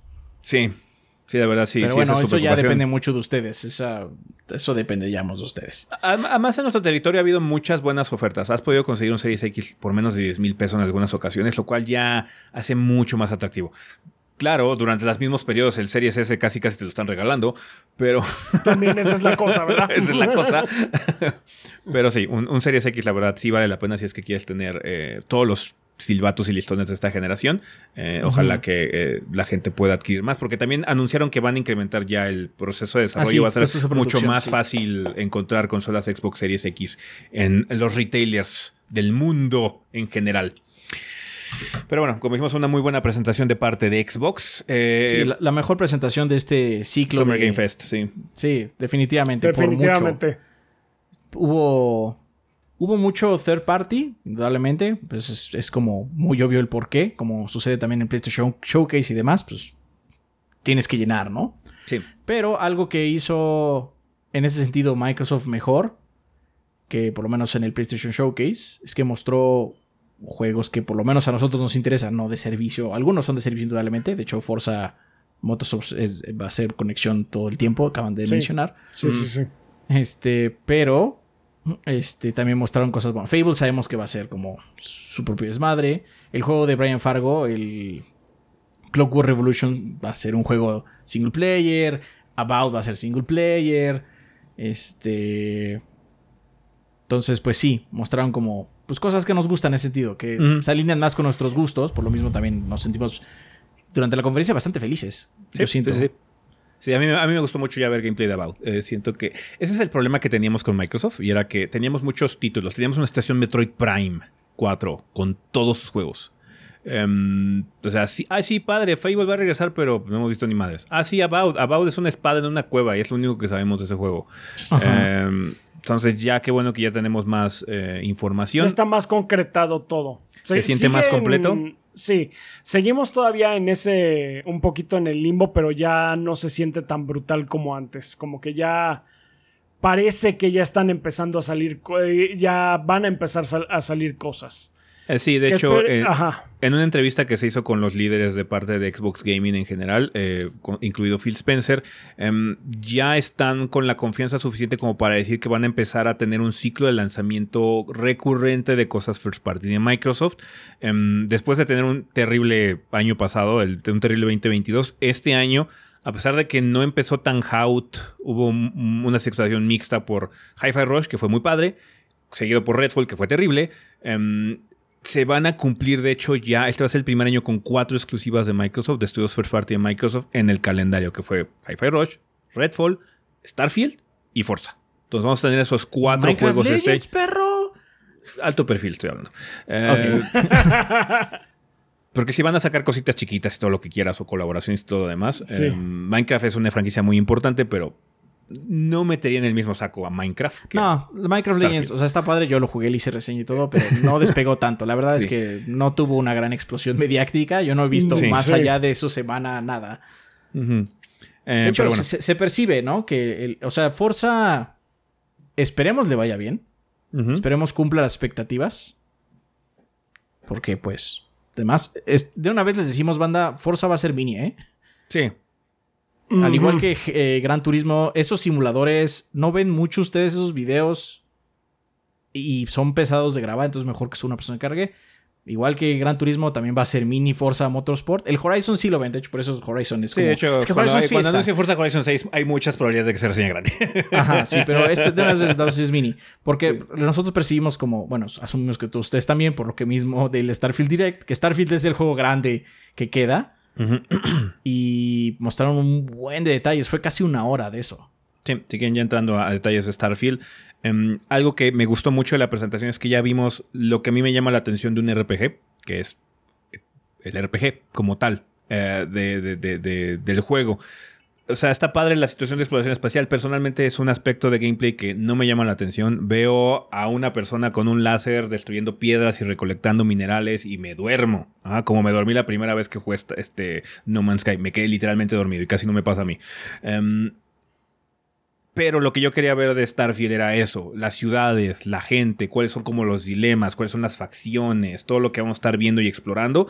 Y en este vimos muchísimo. De hecho, qué bueno que empezaron con esa sección, que siento que fue un plan con maña precisamente para quitarse la perspectiva de las críticas que se hicieron con el showcase eh, anterior de Starfield, eh, para ver las nuevas ciudades, la nueva Atlantis, las, eh, la ciudad esta como de, industrial que tienen, que hay facciones así de, de- de- mafias y demás que están involucradas en mucho del comercio y la interacción entre los seres humanos que, que ya están explorando el espacio en esta, en este universo de Starfield, lo cual se ve muy padre. Eh, hay algunas notas que, pues bueno, son sacrificios que uno tiene que hacer, como la nueva perspectiva, bueno, la nueva vieja perspectiva de conversación que es como la de Outer Worlds, en donde haces el zoom y ves la cara completamente antinatural de las personas para cuando conversas con ellos, pero probablemente se preste más para un sistema de diálogo mucho más expandido como el que se criticó mucho de Fallout 4, ¿no? Qué bueno que se está regresando a esa situación. No me encanta la perspectiva de conversación, se me hace muy vieja, como lo mencionamos en, en- en Outer Worlds, eh, pero eh, tiene sus beneficios, ¿no? Como darnos una experiencia de RPG mucho más rica, que eso es lo padre. Hay muchos nods a cosas de Oblivion, eh, se ve muy, muy Bethesda ya, como un RPG de Bethesda como tal, ya se ve más concretizado ese aspecto, ¿no? Obviamente, Sí. también el aspecto de exploración va a cobrar mucha importancia para las personas que quieran aventarse a él, ¿no? Porque también vimos comentarios en el chat de, ¿y esto de andar explorando planetas sin nada es a huevo? No, de hecho, parece no. ser el caso, ¿no? Seguramente va a haber una misión donde te enseña a huevo a hacerlo. Igual Ajá. y sí, exactamente, igual y va a ser después de como eso, que no. un elemento que está ahí para que puedas conseguir recursos. Porque se ve que tiene mucha libertad el juego de, de conseguir como que pues, cosas por, por todos lados. Entonces, si tú eres de los que les gusta estar en un planeta vacío, eh, nada más minando para conseguir recursos, parece que se va a poder. Entonces, pues sí. Sí, o sea, más bien, yo creo que lo que va a suceder es una situación Tears of the Kingdom. Donde va a haber un sistema, en este caso es el de exploración y recolección de algunos recursos, y lo vas a tener que abordar de alguna forma, pero no, no tienes que hacer un mecha con eso si quieres. Básicamente, es, ok, si necesitas algunos recursos, pero bueno, los puedes conseguir y te largas y ya, ¿no? Eh, porque, como bien menciona Ezequiel, mostraron muchos asentamientos, mostraron muchos lugares a donde ir, a dónde conseguir misiones y dónde rolear, básicamente. Eh, y después de eso les dijeron que, bueno, después de eso, pues te van a enviar a ciertos recovecos de la galaxia y ahí vas a tener que, pues, ir a matar gente, básicamente. Como sucede en todos los juegos de Bethesda. Eh, y después regresas y consigues la mierda que necesitabas, ¿no? Eh, yo, yo asumo que va a ser eso, o sea, igual que Tears of the Kingdom con la construcción, que tienes que integrar, tienes que conocerla, pero tampoco tienes que ser un maestro constructor, solo construyes cuando necesitas y te la hagas si no te interesa, ¿no? Si te interesa mucho, pues haces tus mecas. En este caso, si te interesa mucho, te vas a explorar todos los otros lugares que también crearon. Eh, Sí, pero yo mí- creo que a mí siempre va a me haber un llama la prompt que te atención. diga, allá está la misión principal, allá hay un asentamiento, allá hay alguien con quien interactuar. Sí, a mí, a mí me llama la atención básicamente si hay formas interesantes de brincarte ese apartado.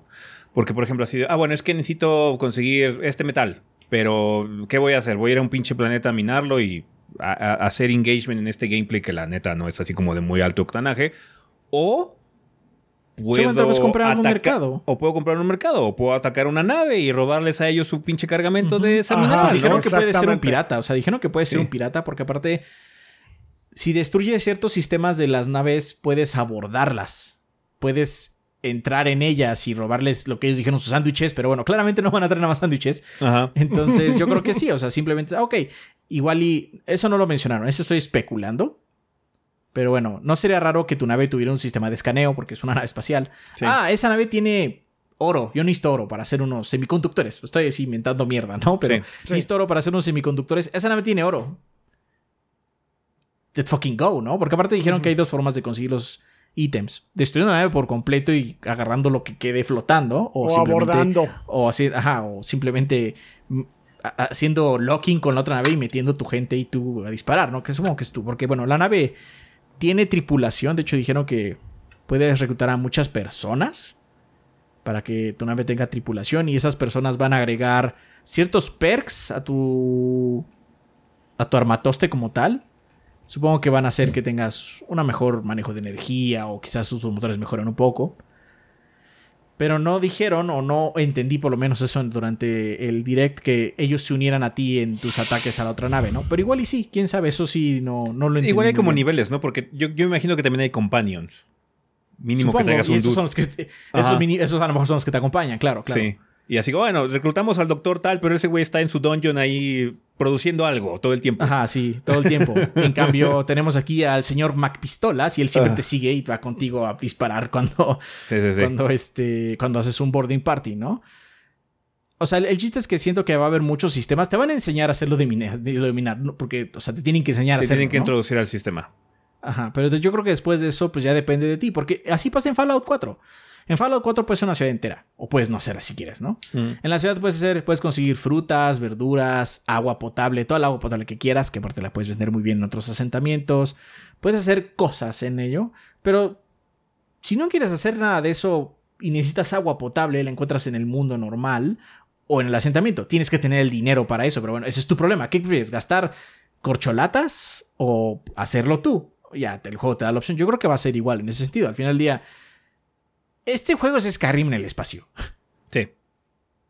Eso es, lo el, que es el Bethesda Game en el espacio. Ajá, y- Sí. y, pues, o sea, aceptémoslo, tampoco es que haya muchos Bethesda Games allá afuera. Es una fórmula tan cargada no? y tan... Hay tantas versiones de Skyrim como puedas eh, jugar. Bueno, pero que no sea de Bethesda. Que no sea de no me Bethesda, es a lo que me refiero. O sea, es una fórmula tan cargada y tan intensamente hecha para el jugador que Sí. no todos los estudios se dedican a hacerla. Es más, pocos estudios se dedican a hacer una cosa así. Y pues está bien, o sea, hace cuántos años no tenemos un nuevo juego de Bethesda. Pues, Fallout bien, 4. No, no estoy contando Fallout 76, desde Fallout 4. Mm. Entonces, es nada más que va a ser en el espacio. Y pues, asumiendo la, la misma filosofía que tiene el estudio desde hace ya décadas, este, asumo que va a ser eso. Desde Oblivion es, pues puedes hacer esto, si no quieres no lo hagas, I don't care, Nada, yo lo puse. Eh, eh, Métete o no te metas, es tu pedo. Ujú. Yo creo que va a ser así.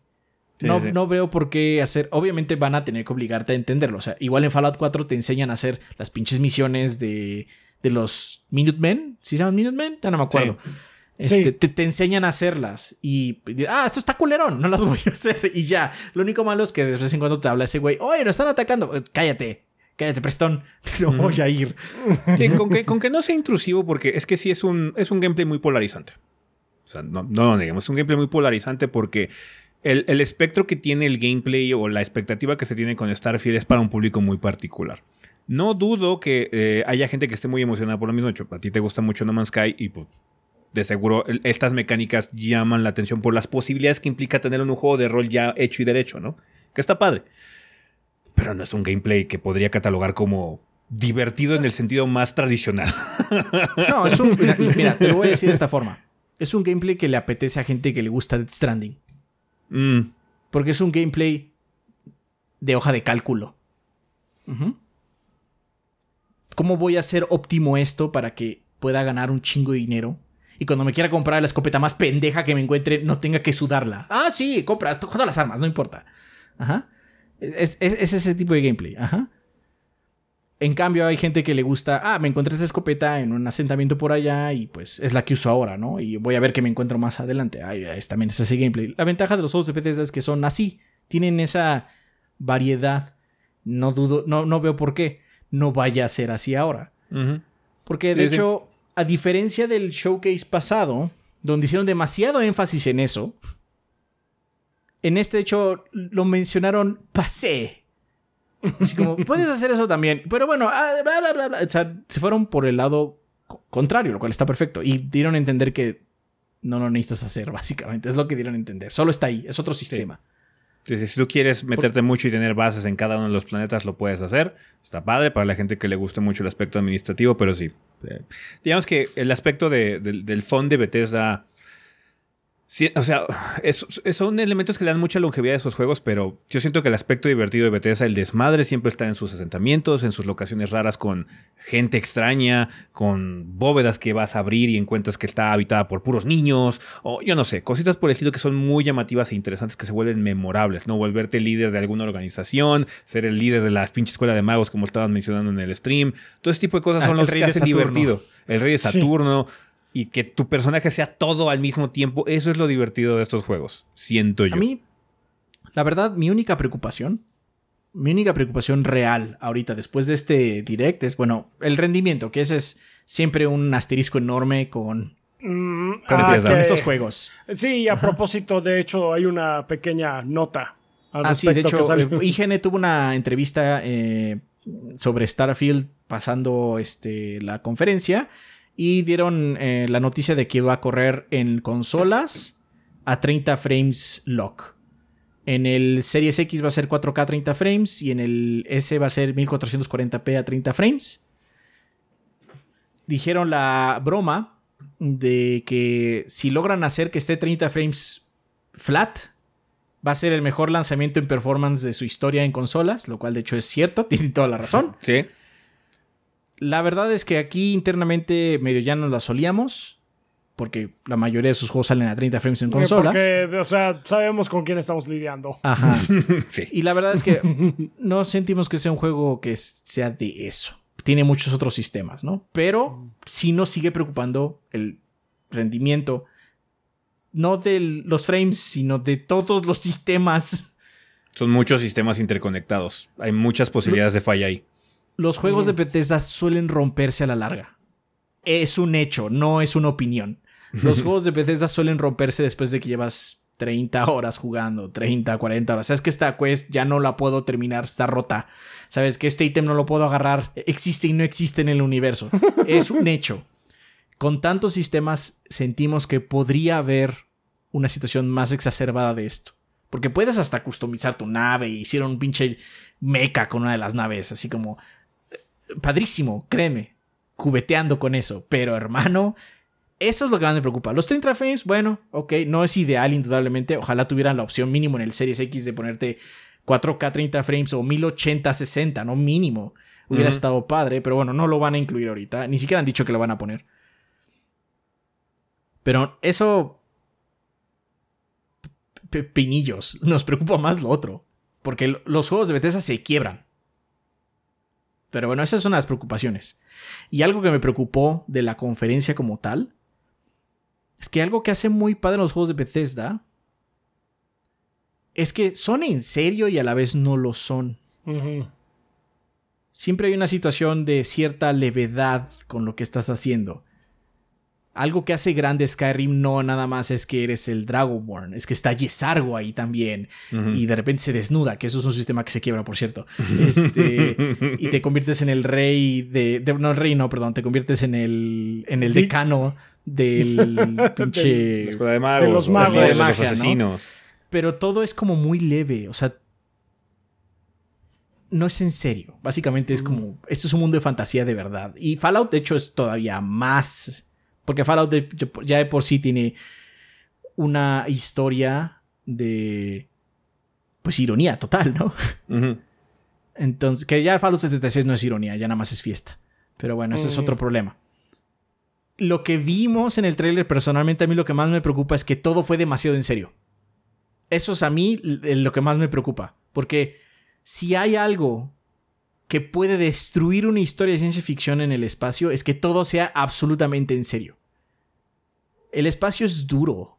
Especialmente porque ellos están tratando de que sea como NASA Punk, a sus palabras, ¿no? Que sí que tenga cierto nivel de realismo. Por lo mismo, necesitas esa, le- esa levedad para contrarrestar el asunto.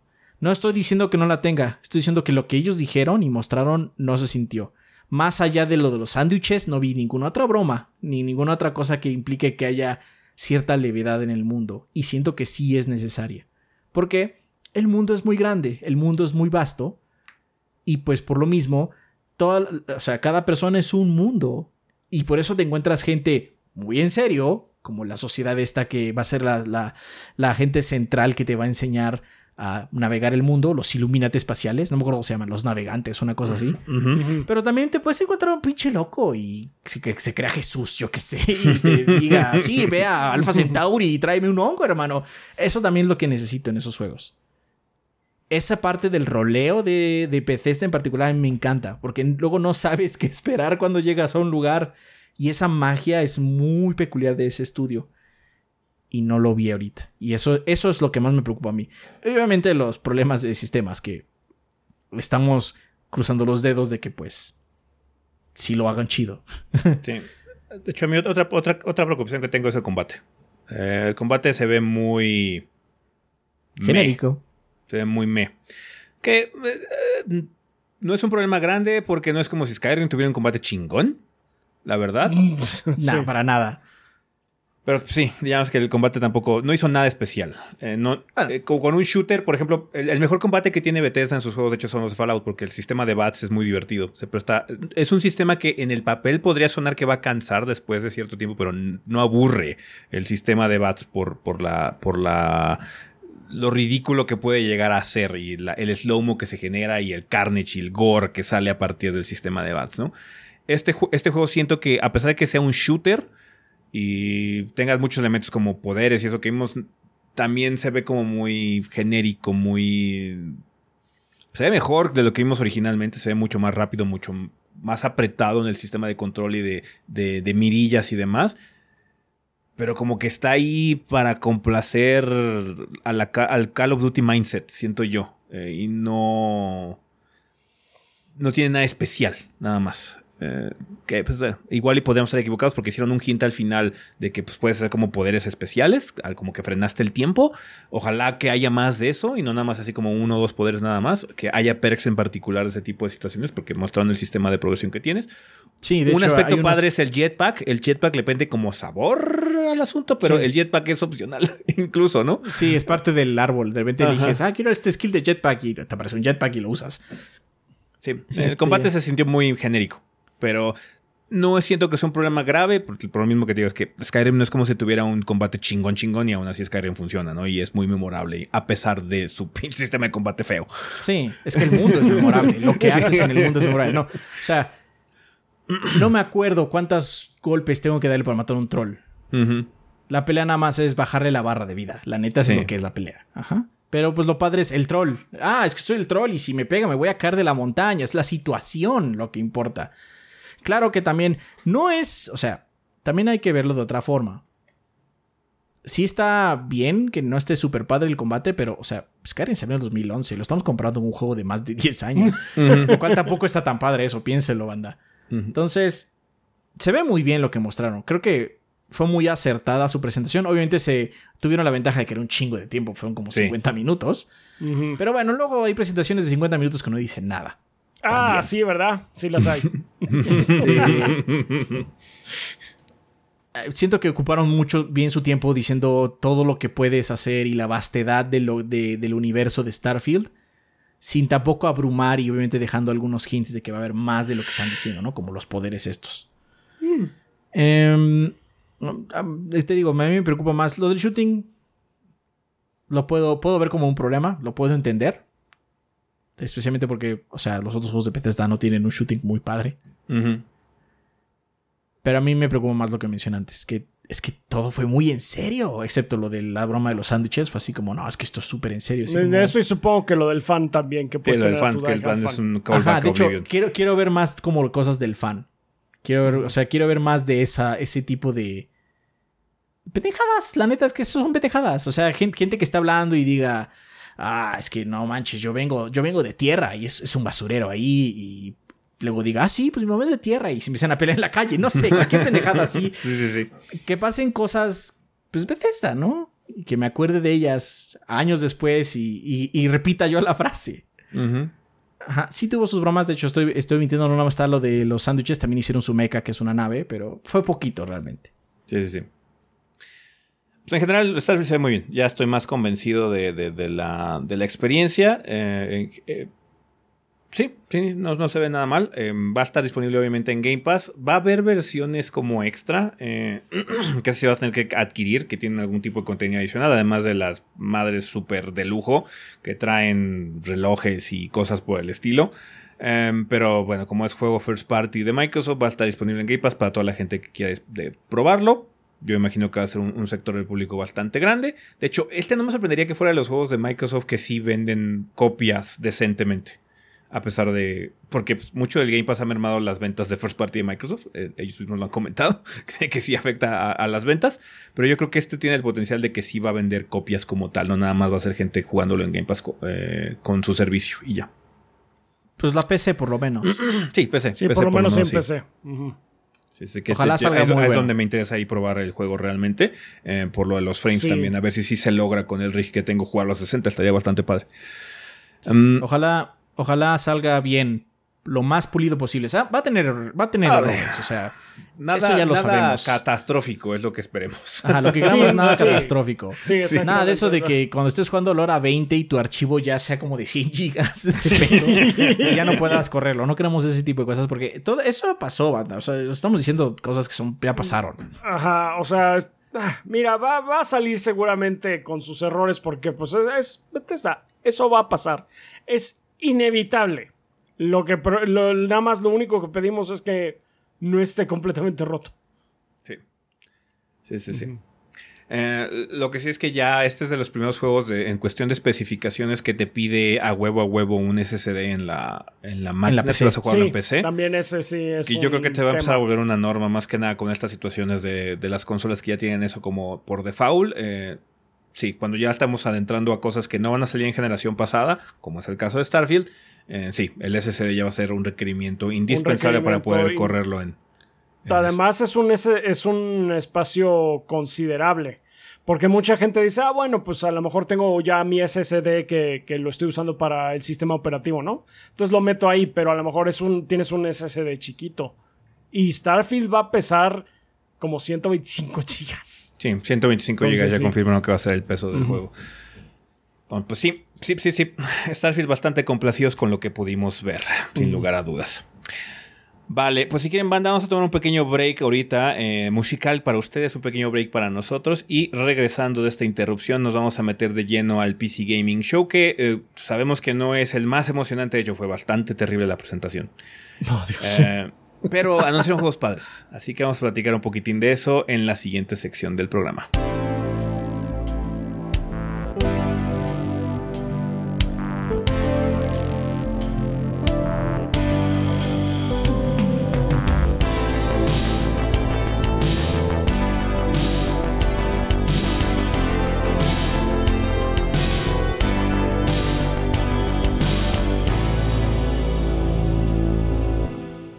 Bien, Manta, pues estamos aquí de vuelta. Vamos a hablar ahorita sobre lo mostrado en el PC Gaming Show, que como les decimos, el showcase como tal estuvo como de hueva. La verdad, estuvo mm, muy mal el ritmo en esta ocasión. Estuvo fatal. O sea, ya... Hace unos cuantos años como que nos enseñaron a temerle esta cosa.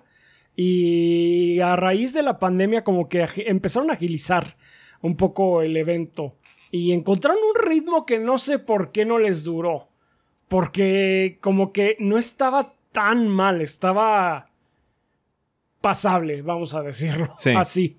Pero este, pero sí, no, esta vez sí nos estábamos durmiendo, creo que los tres, además estaba estaba cabeceando, yo eh, llegó un punto en el que básicamente me puse a limpiar mi escritorio.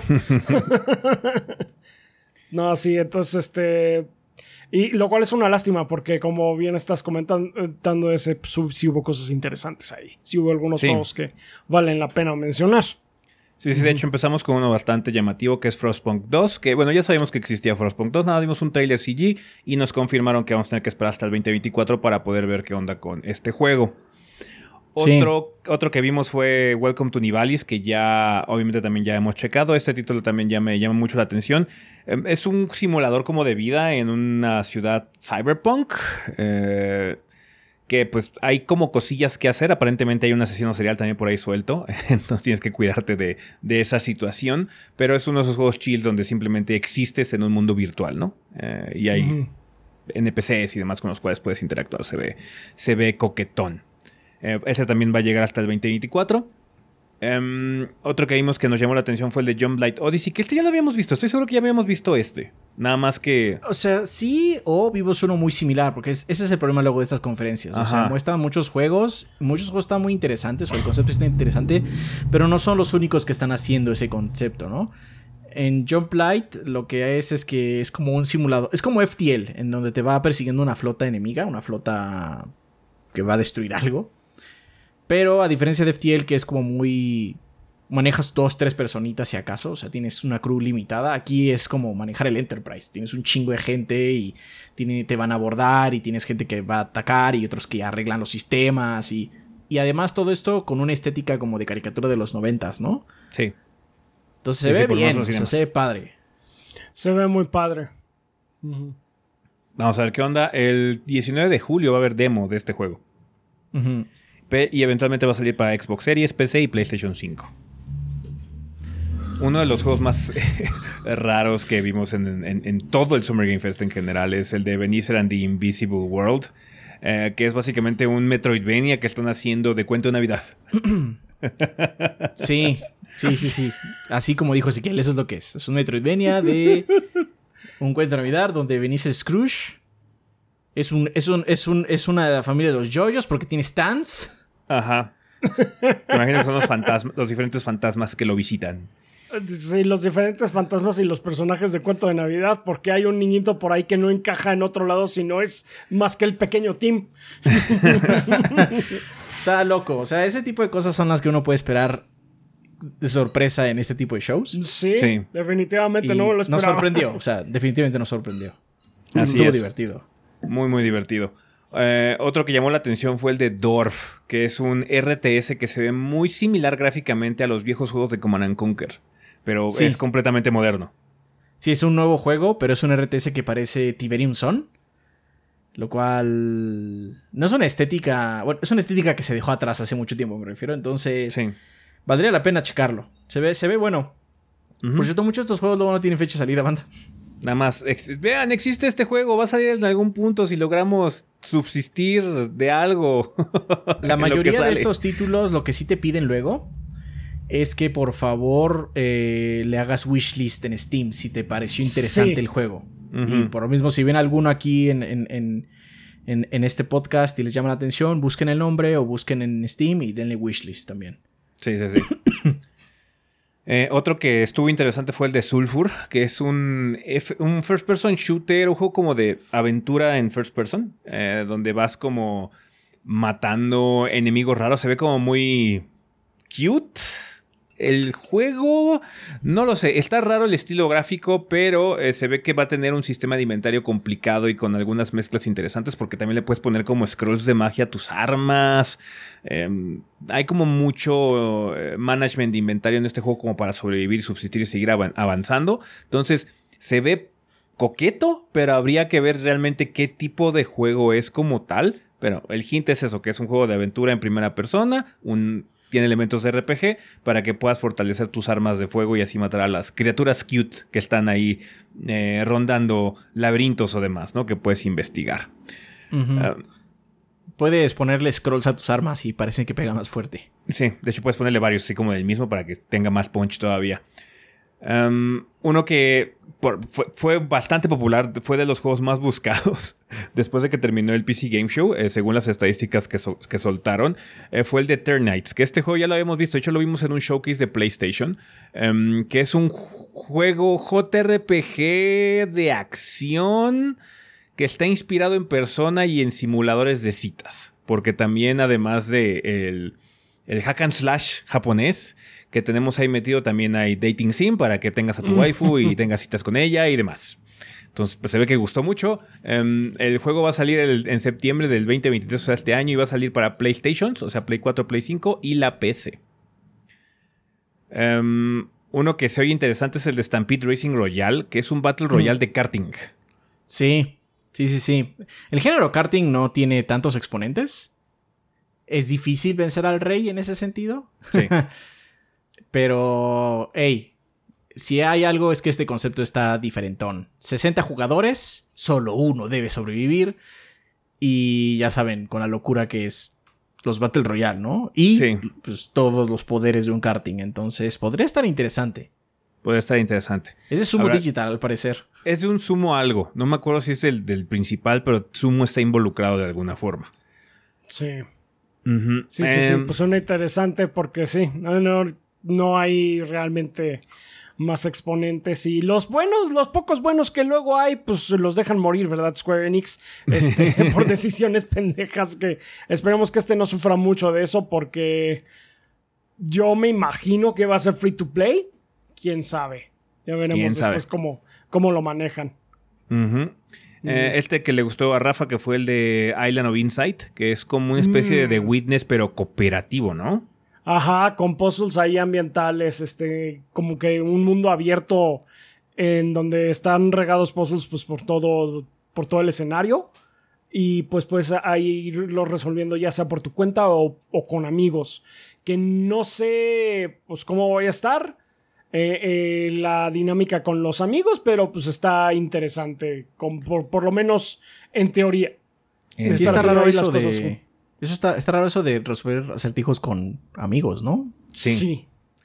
Generalmente hacer rompecabezas y eso demás con gente no es particularmente una experiencia eh, muy gratificante, que digamos. Es un reto de la paciencia. Sí, es un reto de amistad también.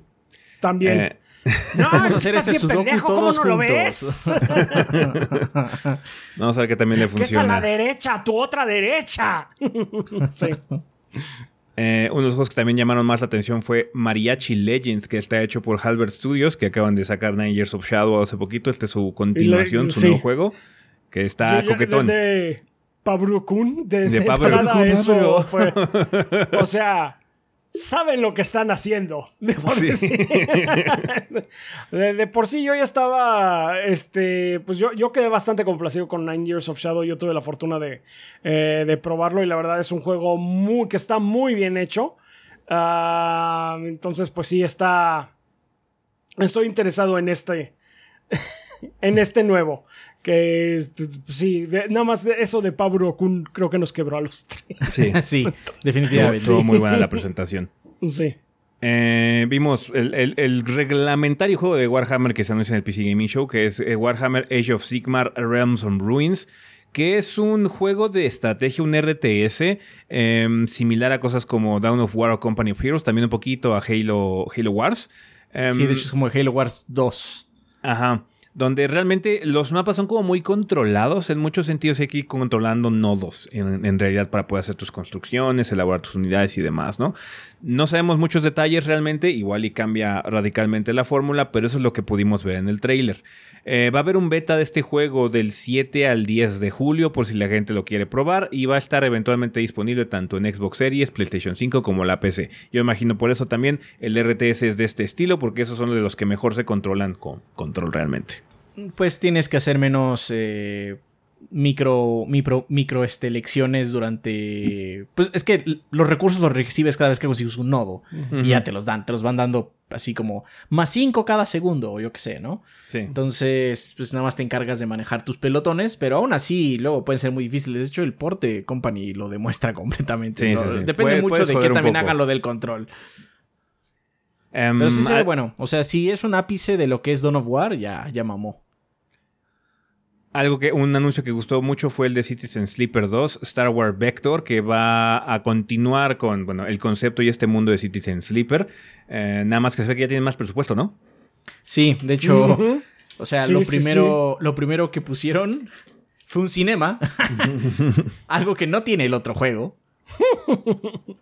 El otro juego está hecho enteramente de imágenes estáticas que se mueven así como tantito y texto. Y un mundo así como hecho en polígonos, pero sin textura ni nada, súper básico, por iluminación. Ahora, todo lo que mostramos es una animación entera, con un diálogo y movimientos y todo. No es una super animación, no estoy diciendo eso, pero o sea, la diferencia es palpable. Pero aún así, la verdad, siento que tampoco es que lo necesite. Obviamente ayudaría para que más gente aborde el tema, porque pues a mucha gente no le gusta solo leer, ¿no? Sí. Le, da un poco más de eh, carne a la gente que morder en el mundo. Pero lo más importante de Cities Sleeper es un mundo cyberpunk que se siente desolador y es esta extraña esperanza de tratar de salir adelante y que el mundo te arrastra así como de pull me back in. Eh, es eso. Entonces, ojalá esta secuela mantenga ese nivel en el, en el texto, que para mí es lo más importante, ¿no? El texto no me refiero a nada más que sea el texto que esté escrito, sino más bien lo que diga la historia. Sí. Vamos a ver qué tal. Ojalá, las capas y los temas que toque, ¿no? Así es, ojalá mantengan esa calidad. La gente está emocionada justamente porque el juego anterior tiene mucha calidad. Y este ojalá también lo traigan en español, carajo. Ojalá que el, presupuesto también haya sido, se haya ido un poquito a la localización. Sí. Vimos también eh, Dead Pilots, que es un nuevo juego de Clay. Eh, en este juego parece ser que eres el piloto de una nave que recoge como chatarra, ¿no? Y tienes que andar como ir, ir de puerto en puerto haciendo como entregas o deliveries, pero también sorteando algunos peligros, ¿no? Sí, em, tiene un dibujo similar a, otro juego que salió que es de cartas. De hecho, no sé si es de Clay también. Con estos tonos como naranjas, morados, neón, ¿no? Sí, sí, sí. Pero lo más interesante es que el gameplay es como de vista top, desde arriba. Y te mueves como lento. Estás en el espacio, pero parecería que te mueves sobre agua. Yo cuando lo vi me recordó mucho otro título que se llama Sunless Sea. Que es como similar en el concepto donde tienes un barco, ahí sí es un barco porque es, este, es un mar. Y tienes que ir en diferentes rutas y sorteando enemigos y bestias y hay como cosas medio cutulescas por ahí y demás. ¿no? es, o sea, el concepto no es el mismo, pero como te mueves en el mundo es similar. Bueno, eso es lo que me da a entender. Sí, sí, sí. Es bastante interesante. Clay eh, generalmente diversifica mucho los géneros que prueba. Eh, este se siente muy diferente a sus últimas eh, sus últimas propuestas. Así que vamos a ver qué onda con Dead Pilots cuando esté disponible, eventualmente, porque se ve que falta un rato para este. Eh, uno que llamó mucho la atención fue el de Undead Inc., pero no vimos gameplay, solamente vimos como el concepto del juego. Sí. Sí. Que tú eres como el CEO de una compañía farmacéutica o eres un alto ejecutivo de una compañía farmacéutica y pues es una compañía evil, malvada, que hace como virus, zombies y cosas así. Y parece ser que hay un outbreak en los sótanos y tú te vas a encargar de resolver el problema a punta de balazos. Personalmente. Y cuando terminas de resolver el problema, regresas arriba y sigues operando la farmacéutica. Sí. Eh, eh, el juego lo, lo, tráigame un café, por favor. el, juego lo, lo, lo mencionaron como un management sim, o sea, un simulador de... Administrativo. De, administrativo, entonces nos da a entender eso, que va a haber como esas dos secciones, administrar la farmacéutica haciendo cosas malvadas y pues deteniendo a los zombies que están abajo, ¿no? Si es que hubo algún error en la producción o lo que sea. Básicamente eres Wesker. O sea, eso es lo que eres. Eres Wesker. Eres Wesker porque parte del personaje, el, tipo que eliges está bien cabrón. O sea, dispara bien cabrón y es súper ágil y todo. O sea, eres Wesker. Sí. Wishlist now. Wishlisteado. Eh, otro que llamó la atención fue el de Altered eh, Alma, que al principio hicimos la broma de que se veía como Mega Man Legends. Ponemos el arte, pero resultó ser un como Metroidvania medio sangriento el asunto, ¿no? Que lo definen como un Space Opera Metroidvania. Sí, el, pixel art está muy bonito. Eh, y no solo bonito en el sentido de que se ve atractivo, sino que aparte es muy fluido. Hay, hay, hay, una escena donde hay una bestia con la que están peleando, pero es como, es como Clayface en el sentido de que se amorfa, pero es como morado. Y el, movimiento que le hicieron se ve muy padre en la animación, aunque es pixel art, ¿no? Eh, se ve medio cyberpunk, pero ellos dicen que es space opera, entonces asumo que irás a diferentes planetas. Who knows, se ve bonito. Se ve bonito. Metroidvania, así que. O sea, no, no, no, no es raro en los indies un Metroidvania. No, no, no. El género por excelencia de la industria independiente. Mm. Sí. Vimos también un nuevo trailer del Invencible, que de hecho Adrián hace poquito hizo un video de previo, pero un demo especial, ¿no? Sí, eh, el Invencible en teoría sale este año. Y es un. No, no, no es un shooter, es un juego en primera persona. Donde usas a un, a una científico que se llama Yasna, que acaba de llegar al planeta. eh, a un planeta que tiene unos misterios. No quiero decir mucho porque la- está basada en una novela de Stanislaw Lem. Creo que no se dice ni siquiera Stanislaw. Eh, pero bueno, no, perdón, no se Lem porque tiene una L con un tachecito raro. pero bueno. eh, ¿El tache la lula? No lo sé, Adrián. eh, pero el chiste es que llegan a este planeta y empieza a afectar a los científicos que llegan a él, ¿no? Está basado en el, en el Invencible, en el mismo nombre, pero no sabemos si es la historia o no. A mí me da la impresión que no es la misma historia, porque de hecho lo que puedo probar es como poquito después del inicio y así no inicia el libro. Pero bueno, aún así, si pueden chequen el, el- el previo que hice. Está, está ahí, está en, en el canal, El. Invencible. Sí, sí, sí. Chéquenlo. Y espero salga este año porque se ve muy bien, de hecho. Lo pude correr en la compu de Ezequiel. Y se ve chingón. Pero también llegará a consolas también. Va a llegar sí, sí. a Xbox y Play. PlayStation, sí. Eh, 30XX, este juego inspirado en la serie de Mega Man X, ya tiene fecha de salida. Va a salir el 9 de agosto. Eh, ¿quién, ¿Tú probaste eh, 30XX, Adrián? ¿O quién probó 30XX? Sí, yo le hice un previo. Le hice un previo hace unos años ya, hace como un par de años. Eh, muy interesante el juego. Eh, es procedural. Bueno, tiene dos versiones. Una que es procedural y una que es como para que avances normal. Ujú. Y puedes elegir dos personajes. Uno básicamente es Mega Man. Y uno básicamente es Zero. Pero no se llaman así por obvias razones. Porque Capcom. Eh, y a mí me gustó. Me gustó el concepto. O sea. Vamos a hablar un poquito de Mega Man más adelante. Y, y pues 30XX viene a cubrir sus necesidades. Sí. Así es. Eh, eh, pues bueno, se ve bastante bien, así que habrá que checar. 9 de agosto onda. ya. Ah, el juego lleva mucho tiempo en pre. Ya lo podías comprar y todo. Pero ya va a salir 1.0. 1.0. Eh, otro juego que vimos, o bueno, más bien sabemos que existe, pero no tenemos mucha idea de qué onda. Solo sabemos que es un juego de supervivencia, es Quimera. Eh, este es el juego que. La única forma que tenemos de acordarnos de él es que el sol explota. Sí. o sea, la introducción está súper intensa, pero de ahí en fuera es de ¿qué haces aquí realmente? No sé. Nada más sabemos que el sol explota. Sí, y tienes que después sobrevivir. empezamos como a sobrevivir y a ramar un poquito la sociedad y el sol empieza a explotar, pero ahora es azul. Sí, ahora es azul, no. Combustión perfecta. Eh, uno que llamó también la atención mucho fue el de Shadow Gambit, que es un juego eh, de sigilo de vista top-down, similar a Desperados, pero es de piratas y parece que está siendo desarrollado por el mismo estudio. Sí. Así que básicamente es Des- Desperados, pero con piratas y magia de piratas. Y magia. sí.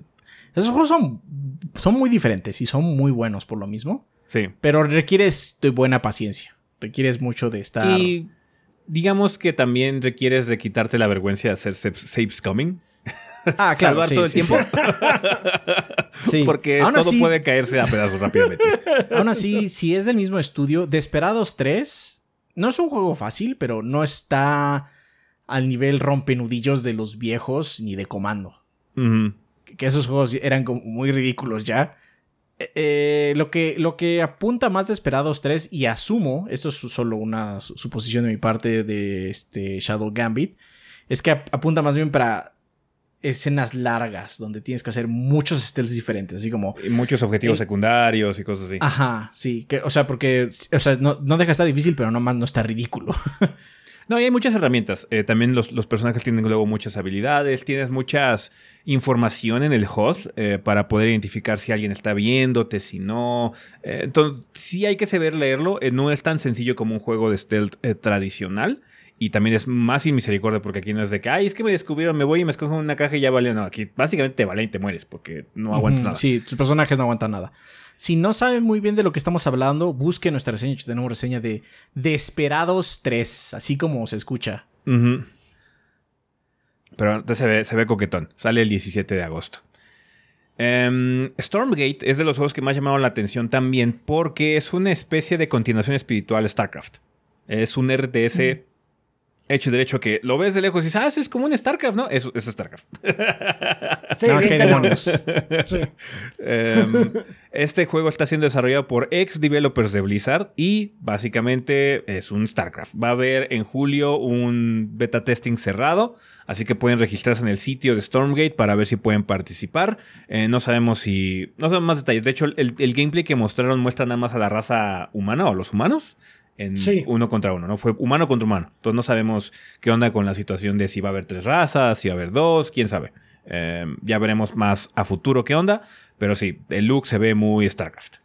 Sí, se ve bueno, bueno. Lo poco que mostraron fue así como, ah, I need this. Ujú. Sí, se ve sí, lo necesito esto en mi vida porque hace mucho no lo tengo, algo así.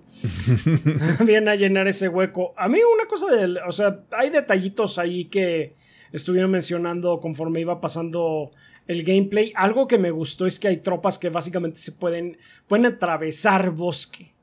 Así como sí. que la, la, sí, la infantería puede atravesar bosque y las cosas ya más pesadas no. Eh, eso fue algo así como que le va a dar uno, un, un nivel más de, de complejidad. Suena simple, pero puede estar. puede ser muy canijo. Aunque también hay algunas unidades que pueden destruir el bosque. Sí. Exacto. Para así como abrirse paso. Para aunque abrir pierdes el paso, sí. recurso, pierdes el recurso. Bueno, bueno, Stormgate eh, estará eventualmente disponible. No tenemos fecha de salida, pero va a haber betas y demás en los próximos meses. Eh, vimos un nuevo trailer de Baldur's Gate. Baldur's Gate se ve cabrón. Baldur's Gate 3 se ve muy guay. Te digo, si hay un juego que le tengo miedo este año, es Baldur's. Starfield, no dudo que vaya a ser una épica historia larguísima, pero sé hacia dónde tengo que ir para acabar la historia. Baldur's me voy a perder. Porque me perdí, en el, me perdí en el demo. O sea, ya, yo ya experimenté un poco eso. Cuando jugué el demo hace años me perdí. Y no es como... Bueno, es que eh, soy tonto, ¿no? Así son esos juegos. Son ese el punto también. Para que andes dando vueltas por las visiones y cheques y tu personaje, tus amigos o tus no tan amigos de la party, este, tengan sus momentos para brillar y todo. Entonces hay tantas cositas que se van apilando, apilando, apilando, apilando, apilando. Y de repente así como, ¿qué pedo? Llevo. Llevo. Llevo 25 horas en el tutorial. No mames, ya valió esta, ya valió cabrón. Sí, sí, sí. Entonces. No puedo este, ir, ah, voy a morir aquí, alguien auxilio. te digo, o sea, si hay un juego que le tengo miedo este año es Baldur's. Los otros van a estar pesados, no, no innegable, pero Baldur's, hermano. Sí.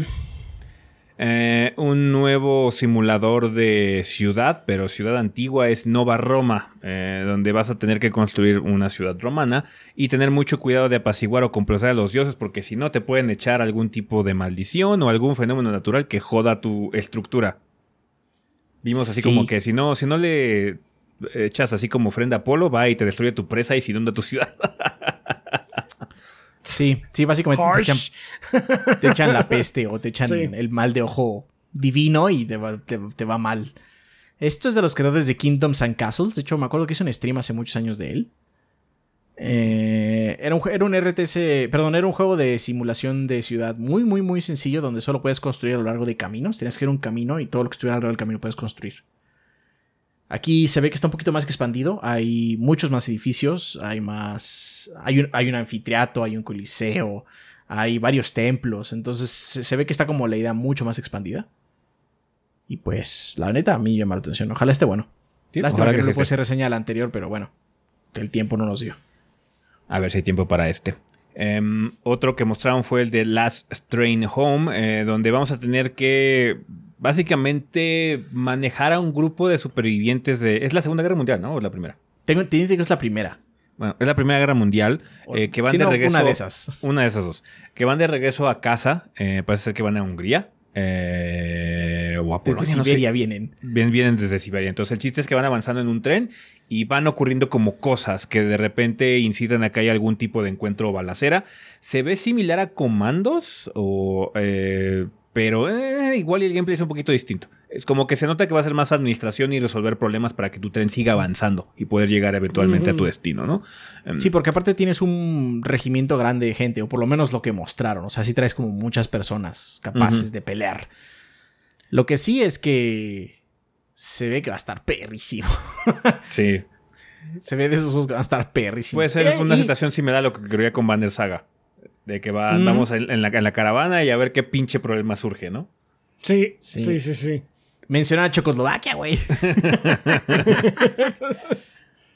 Um, My Friendly Neighborhood. Este juego rompió a Adrián. Tan rápido dijo fuertísimo banda Zafé.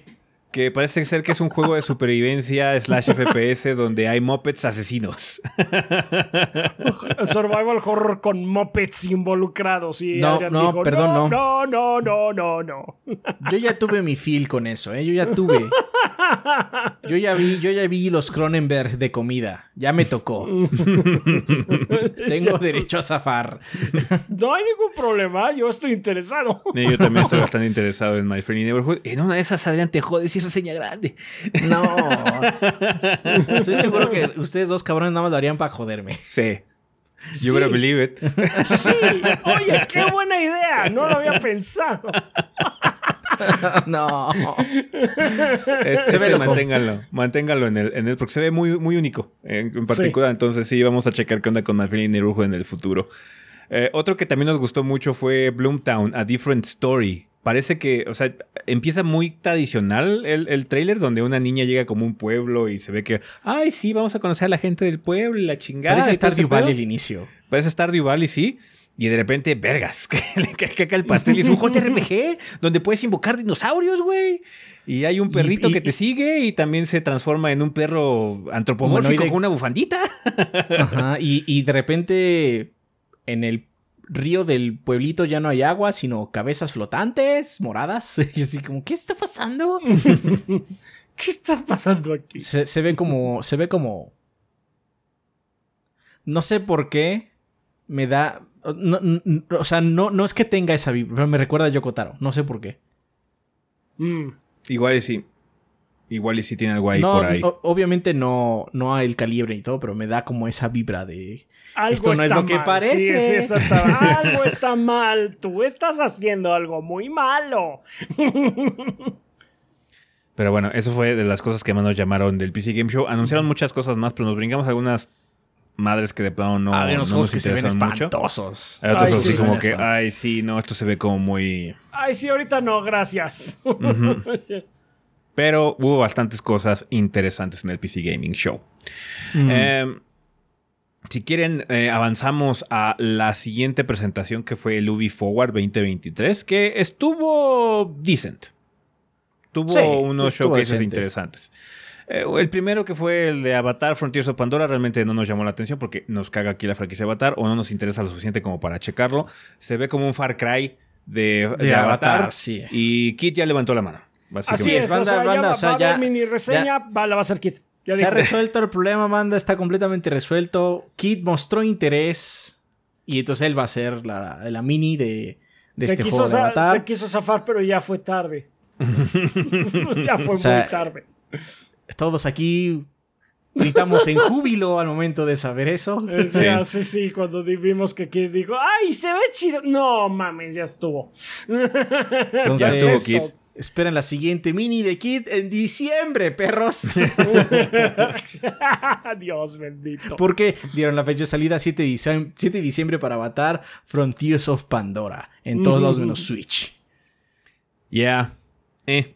Em, vimos también una presentación de X-Defiant. Parece ser que le ha ido bastante bien a este shooter de Ubisoft. Y bueno, va a haber una sesión de beta abierto el 21, del 21 al 23 de junio para que puedan probar el título en PlayStation 5, Xbox Series y la PC. Entonces, ve, se ve como un shooter, pero parece ser que este sí está gustando. No, no, Sí, parece- parece, no parece ser que le vaya a tocar el Hyperscape. Este parece ser que tiene más Eh, tracción. sí, Muchas sí, más personas han estado hablando de él, entonces, qué bueno. Porque sí debe ser bastante desmoralizante que saques como estos títulos pues, y nada más no despeguen ni nada, ¿no? Y se Sí. vayan al, al, ¿cómo se llama? Al vertedero de nuevo. Sí. Um, Prince of Persia The Lost Crown, eh, vimos un trailer CG que ya explica un poco más el contexto. Tú no eres el príncipe de Persia, yo pensé que tú eres el príncipe de Persia, pero no. Eh, No, eres, eres el miembro de una como unidad élite de soldados de milicia que se llaman los Inmortales y estás tratando de hecho de rescatar aparentemente al príncipe. Eh, Pusimos su nombre a prueba. sí, we put the name to the test. Va a estar disponible el 18 de enero. Esa sí es una muy buena fecha de salida del Sí, año que Sí, entra. caray. También mostraron Y- un poco de gameplay de las habilidades del, del- del héroe. Se ve bien, se ve, se ve, se ve muy interesante. Sí, sí, sí. Esa habilidad Claramente de no es así poder- como el juego más grande de la historia, pero se- A veces necesitas estas variedades. Yo, Ubisoft en sus mejores épocas tenía esta diversidad con sus juegos de VR y sus juegos grandes y demás. Y después te Ah, dijo, no, Child vamos, a of hacer, Light". vamos a hacer puros Far Cry de ahora en adelante. Eh, Así es. Child of Light, hermano. ah, pero bueno, esta de Prince of Persia se ve bastante bien. Em, salieron a anunciar una serie para Netflix animada Sí. que se llama Captain Laserhawk A Blood Dragon Remix, que va a ser como un mix de todas las propiedades de Ubisoft. Un sueño febril de todas las propiedades de Ubisoft. Sí. El, el- el- el productor, director es el mismo que hizo la serie de Castlevania de Netflix, así que eh, puede estar buena. Podría ser mínimo una locura. Después fue ep- eh, tiempo de irse a los móviles, banda Time to Go Mobile, y vimos un trailer CG de The Division Resurgence que va a estar disponible el 2023, o sea, en, en otoño del 2023, perdón, para celulares. We don't care. No, sí. Skull and Bones nos hizo reír a todos con eh, la propuesta de que va a tener un beta cerrado del 25 al 28 de agosto. Supuestamente. No, la propuesta que todavía existe. Nos hizo reír mucho eh, eh, Skull and Bones. Ah, sí, osados, osados de su Osados, parte, sí, la verdad. Sí, ¿eh? exactamente. De, de usar una propiedad que pues, está muerta. Pero bueno, O sea- no, si lo quieren checar, sale el mismo día que Fires of Rubicon. Yo nada más digo, o sea, yo nada más digo. Y eso sale, entre comillas. Em, Bueno, el evento está en sus días. Skull and Bones eh, no tiene fecha de salida todavía, pero Por supuesto que no la tiene y nunca hay la tendrá. fecha del beta, por si quieren checarlo. Anunciaron un nuevo juego de The Crew que se llama The Crew Motorfest, que va a estar disponible el 14 de septiembre y va a estar en todos lados excepto en el Switch. Es más The Crew, solo que ahora vamos a estar en Hawái. Sí. Y se ve Espero- más parecido a un, a un Forza Horizon que nunca. Sí, de hecho, el- el- la portada del juego es una portada de Forza Horizon. Así. sin, sin ningún tipo de Sí, ironía sí. al respecto. Así es, no lo están ni tratando de ocultar. Así es. Espero, espero con todo el, con todo mi ser que le bajen tantito de huevos al rubber banding. Estaba muy loco el rubber banding del viejo Crew. Sí, el rubber Está banding del 2 estúpido estaba muy severo. Um, va a haber un juego de VR de Assassin's Creed. Va a ser exclusivo de las plataformas Meta. Así que. meh. Um, Si mostraron. conseguimos el- uno, le toca al Chaps. Sí. Consigan uno. Conseguimos. Um, Sure, está bien. Ah, Rafa está lanzando un reto. Sí. Ah, eso lo logré en, en, este segmentos de media hora. Rafa está lanzando un reto, ¿eh?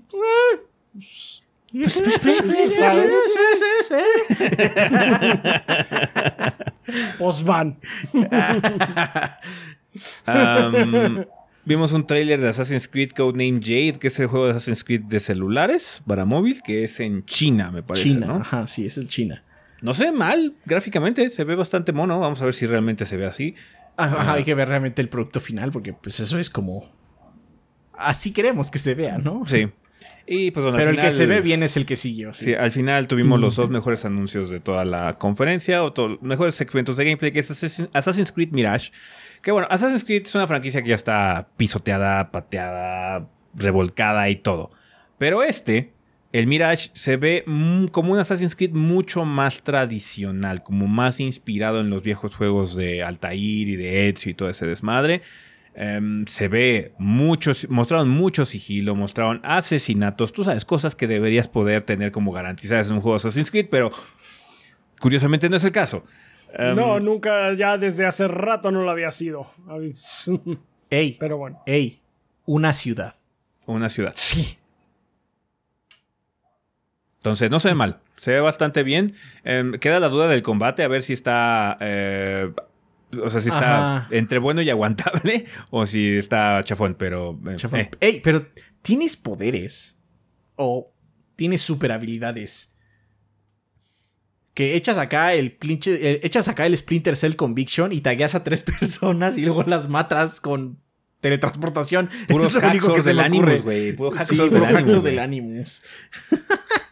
Está raro eso, I'll take it. Sí, sí, sí. Em, el juego va a estar disponible en todos lados menos el Switch el 12 de octubre, banda. Y pues bueno, mostraron Star Wars Outlaws, del cual ya, ya platicamos un poquitín en la, en la eh, En lo de Xbox. en lo de Xbox eh, 2024, todos lados menos el Switch. Se ve muy cabrón, así que Sí. ya. Es- Este, este, este, este puede decir que es el mejor juego de Ubisoft o el juego de Ubisoft que mejor impresión ha dado en años. Absolutamente Sí. intrigado. Sí. O sea, Mirage fue un buen regreso a forma, por lo menos lo que mostraron fue así como, bueno, o sea, esto sí se, se ve interesante. Supongo que ese es el problema de Assassin's Creed, de... Saturaron tanto esta fórmula que ya así como, ya asquito, ¿no? Entonces mostraron la otra y Origins fue recibido bien. De hecho, ¿a ti te gustó? ¿Tú lo jugaste? ¿no? Origins es bueno. Entonces, ajá. Pero después dijeron, we go ham. y entonces, Vamos a empacharlos, cabrón. Vamos a empacharlos, Ajá, cabrón. sí, o sea, si les gustó, pues ahora come, come, come, come. No, es que No, el problema de Ubisoft es que luego no entiende, no entiende que lo que nos gusta es la calidad, no la cantidad. Y pero Ubisoft Sí. le encanta. Ah, sí, les gustó Origins, pues entonces va a ser más, más grande que Origins, más cosas que hacer. Y luego en Valhalla, más todavía. Más que ya otras, basta, ya basta. basta. Nos gustaron muchos de los cambios, sí, pero es mejor tener una, una perspectiva un poco más mesurada, bien trabajada y curada para tener una experiencia divertida que nos puede durar 25 horas muy bien y acabamos contentos. Puede que haya endgame y cosas y secretos y desbloquear la armadura y juntar las plumas y reconstruir Ajá. la hacienda de tu tío el Mario, pero acabar la pinche campaña no tiene que tomar 3 millones de años. No, aparte, deja eso. De, diluir tanto la esencia del juego también hace que. O sea, Origins te gusta porque es un juego de Assassin's Creed o te gusta porque es- en ese momento era un concepto nuevo. Era un concepto nuevo. Eh, Más bien te gustaba por eso, porque dices, ah, esto es fresco. No porque esto es Assassin's Creed, ¿no? Todavía era medio Assassin's Creed. Eh, Sí, pero llega Valhalla y es así como Valhalla. ¿Este juego para Sí, quién es? Valhalla no es ¿Este juego para quién es, Ubisoft? ¿Para quién es? Porque para los, para los asesinos no es. No. La neta. Entonces, bueno, Mirage, digo, fue, fue, fue, fue un buen regreso a forma, pero Outlaw. Star Wars Outlaw. Este. Una muy buena impresión. Sí, una súper buena impresión. Súper buena impresión. Quiero Y mi luego- Red Dead Light. Sí. Eh, y luego pasamos ya a la última presentación del Summer Game Fest, que esta sí pudo haber sido un email, banda. La neta. Sí, la neta, sí. Que, que- Esta fue la triste. peor presentación de todas. Sí, sí, sí. O sea, está, está esta abajo, luego va el PC Game Show por lo aburrido y luego ya van las otras. Con Xbox hasta arriba. La Xbox Es la que la- esta fue muy redundante. Sí. Esta fue de. ¿Vieron todas las cosas vergas que ya tenemos este para ustedes? Pues ahí va de nuevo. O sea, pensamos que probablemente sería algo como lo que ocurrió con Star Wars de Outlaws, que, ah, vimos el trailer en la Xbox, pero el deep dive de gameplay lo vamos a ver aquí en la presentación de Ubisoft, ¿no? No, lo que fuimos fueron los mismos trailers, pero ahora con comentarios de los developers, que no está mal.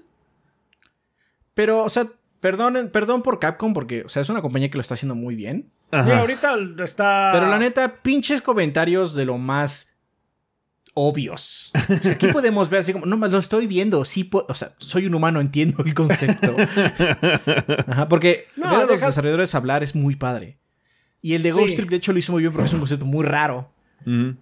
Pero el de Exoprimal, así como, puedo entender que es este tiranosaurio que está lanzando energía azul. es más difícil. Lo entiendo.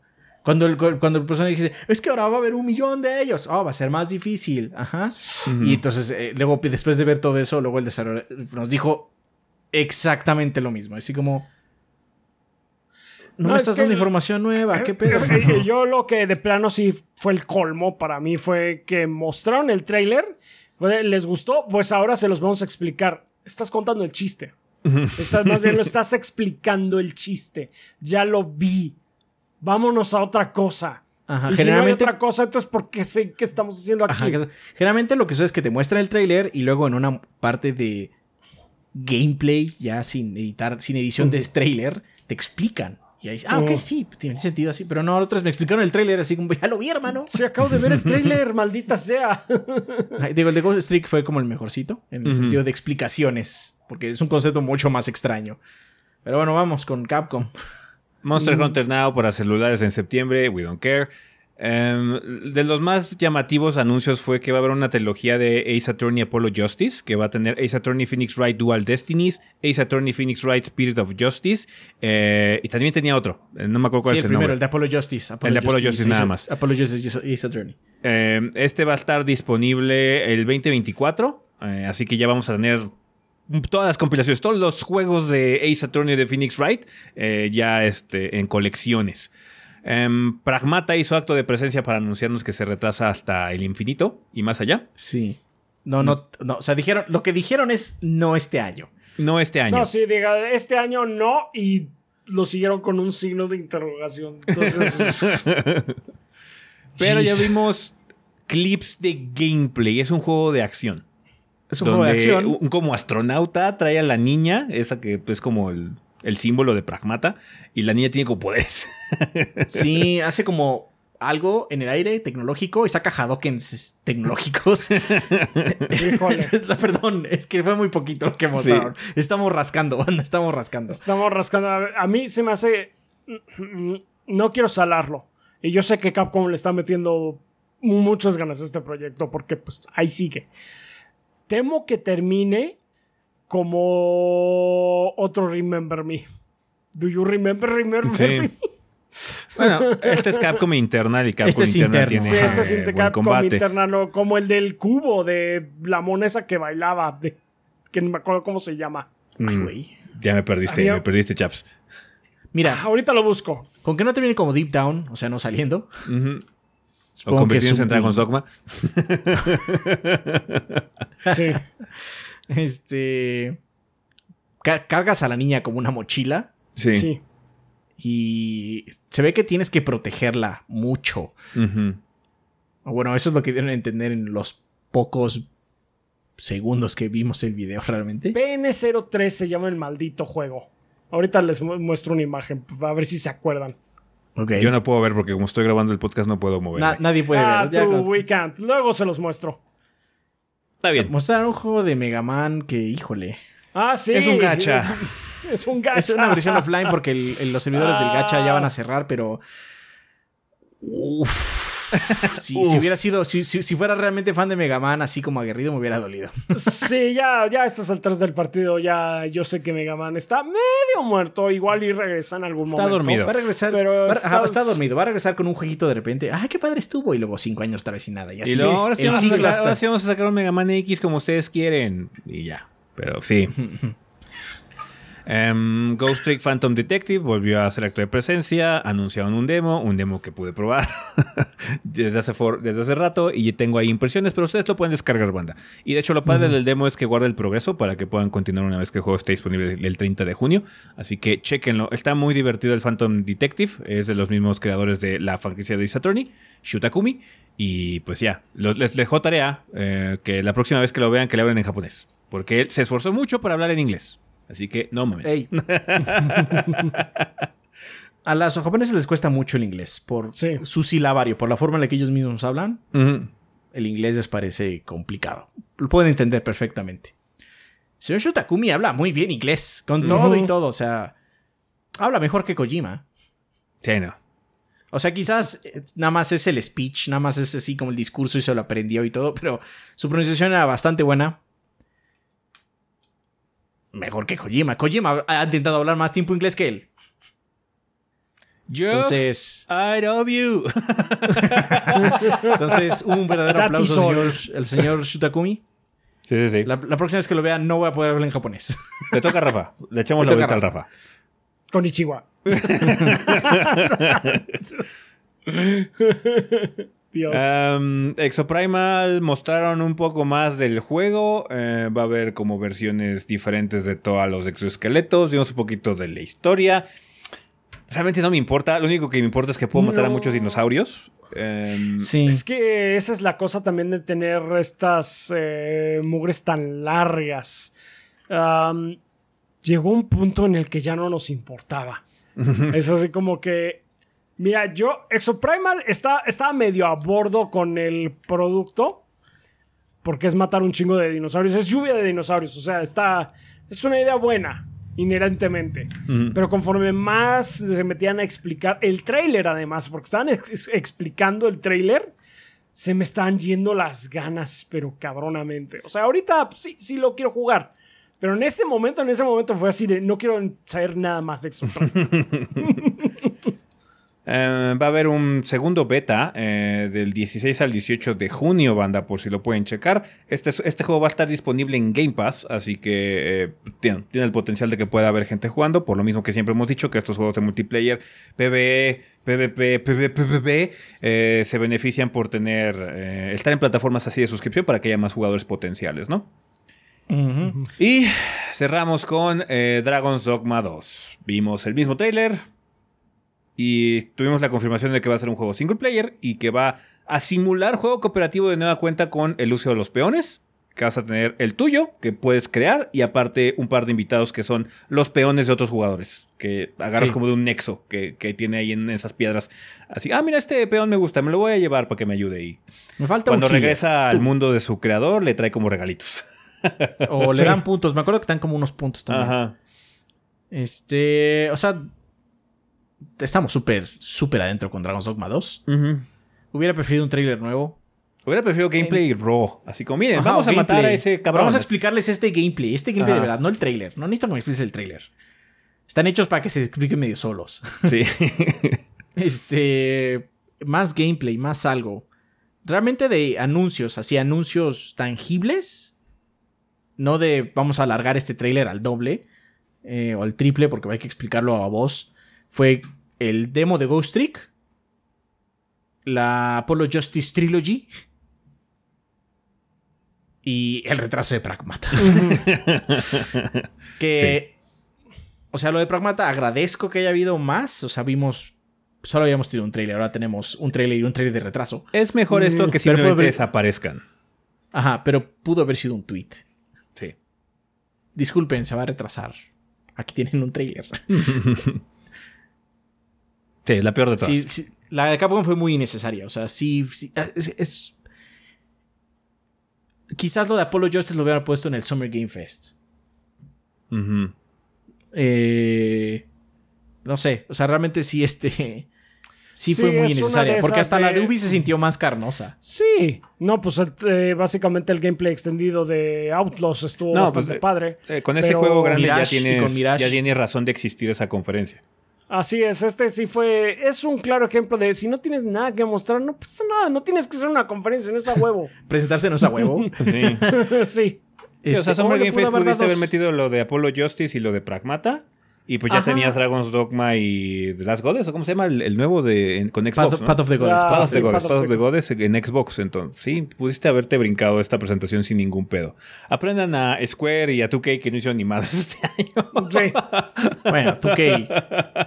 2K, la única vez que lo hemos visto así full full fue deplorable. Entonces, pero bueno, Square dijo, no, no tengo nada que hacer aquí. Este, tengo mi propia presentación. Que Trailer fue- de Final 7 con el Doritos Pop, ahí ya nos tienen.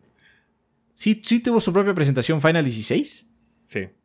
Eh, fue un también, pero estuvo corta y fue para decir que hay un demo. Por cierto, vayan a jugar el demo si quieren. Sí, sí, sí. Y pues hubo, pues, fue celebración y desmadre para hacer entrevistas con, eh, con los desarrolladores, para ver al Maximilian Dude jugar contra un jefe de alto nivel, cositas por el estilo. Entonces fue, fue un evento de fanfest, de festival para fans, Ajá. no una presentación como tal. Entonces ya. Sí, Square nada más tuvo lo de Final Fantasy VII Rebirth y ya con eso generó un buen golpe. La verdad. Ah, Vale. Sí, la de Capcom estuvo como, eh. No, la de- sí, fue innecesaria la de Capcom. Pues en general siento que fue bueno. un Summer Game Fest decente, ¿no? Sólido. De decente Sí, a bueno. Estuvo bien. Sí, Tomando en cuenta hubo todo, ¿no? cosas buenas. La de, Sí, la de Xbox sí. indudablemente fue la mejor conferencia. Fueron los juegos más Sí, fue- llamativos fue- fue para el punto nuestro más alto de tipo de, semanas. gusto. Eh, no sé si haya fans muy aguerridos de los juegos de servicio, entonces igual estarán fascinados con la de Sony. Pero. Sí, pero em, no, nosotros no. Nosotros, no. Um, la de Sony estuvo bien, a secas. La de Summer Game Fest. Tengo que la de Summer Game Fest y Sony estuvieron como al mismo nivel. Estuvo bien a secas, las Eh, dos. Ajá. La de, la de Xbox estuvo muy buena. Estuvo- mm, sí, estuvo muy buena. Fue otro nivel, definitivamente Ajá. otro nivel. Y la de Mostró los Ubisoft. mejores juegos. La de Ubisoft estuvo chida nada más. Así como, eh, it's okay. El, Sí. el- el juego estuvo muy padre nada más. El único juego que nos gustó, eh, aparte de Mirage que estuvo decente, eh, fue Outlaws que estuvo muy padre. Creo que los dos juegos que más me han llamado la atención, eh, obviamente es el de, el de Atlus, el de Refantasio, eh, porque soy muy fan. Eh, Star Wars Outlaws, que hacía rato que no me emocionaba ver un juego de Star Wars, porque, o sea, la serie de Jedi me gusta, pero no me emociona. Este como que me emocionó un poquitín. Ah, las probabilidades se ven como ¿Qué son interesantes. estas cosquillas? ¿Qué son estas cosquillas? Eh, Starfield que se ve muy bien, ya tu- tuvo una presentación muy buena con su deep dive, indudablemente Sí. se ve muy padre. Por favor, tuvimos algunas eh, dudas de Starfield. Mucha gente lo toma como, ah, ya odian el juego. No, nada más son dudas. No, Esas no- preocupaciones o sea, no, es, está- no, es, no es para echarle el mal de ojo, banda. Nada más es No, así como. todo lo "Ah, bueno, contrario, o sea, queremos que esté vergas porque todo lo Sí. demás nos gustó. Estamos muy interesados en el juego. Las dudas son porque pues, nos preocupa, nos No, we preocupa que care, esté por- bien. porque realmente No, porque nos, nos interesa, Sí. nos ¿Sabes qué? ¿Sabes qué nos vale verga? Y no me importa si fracasa o no. Es el pinche. Monster Hunter de celulares. O de Avatar. Sí, el de O el de. Avatar. I don't care. Sí. Entonces, hay gente que es muy extrema, pero nada más lo decimos por eso. O sea, que algo te guste y que tengas dudas al respecto no es malo, ¿eh? Sí, sí, sí. Em, Spider-Man 2 esta vez se ve muy bien. Eh, Spider-Man 2 también se ve muy chido. Em, el de Sí. Halbert Studios Pokémon con armas, splash. perro. Pokémon con armas, güey. Em, sí, hubo, hubo cosas interesantes. Ten- Hubo cosas interesantes. Vienen, vienen cosas padres en los siguientes meses. Todavía hay más conferencias, pero bueno, esto fue como el núcleo. Todavía va a haber más conferencias de otros estudios más pequeños, de indies, de otras cositas. Annapurna Pues va a hacer su showcase. Annapurna va a hacer su showcase, va a pasar lo de Path of Exile en, en un rato todavía. Entonces va a haber todavía más. Porque el Summer Game Fest es muy extendido, pues termina hasta el pinche Gamescom. Sí. Pero bueno, lo demás lo iremos integrando nada más en las noticias, banda. Pero sí, en general fue una época veraniega de showcases bastante padre. Bastante padre. Eh, Eh, estuvo bien. Estuvo bien, hubo muy buenos anuncios, buenos trailers, buenos adelantos de cosas que no conocíamos, cosas que ya conocíamos, eh, buenas sorpresas. Drago, yo no esperaba para nada Dragon's Dogma 2 este año. Y ya, ya conocemos, ya lo vimos. Vimos más gameplay de Dragon's Dogma que de Pragmata. Sí. palabra. Palabra. Dios mío. Y eso que también vimos una mierda de Dragon's Dogma. Um, Ajá. pero sí, Así, así, así el estado de las cosas. Así sí. pero sí, muchas, muchas cosas chingonas en este, en este Summer Game Fest en general. Y pues sí, con esto vamos a terminar este episodio, banda. Muchísimas gracias por acompañarnos eh, con la carne del asunto. Ahorita vamos a una pequeña secuencia de despedidas porque, como siempre, tenemos que agradecer a los Patreons, pero nada más vamos a hacer una lectura, pasar la lista. Así que si quieren, vámonos para esa sección.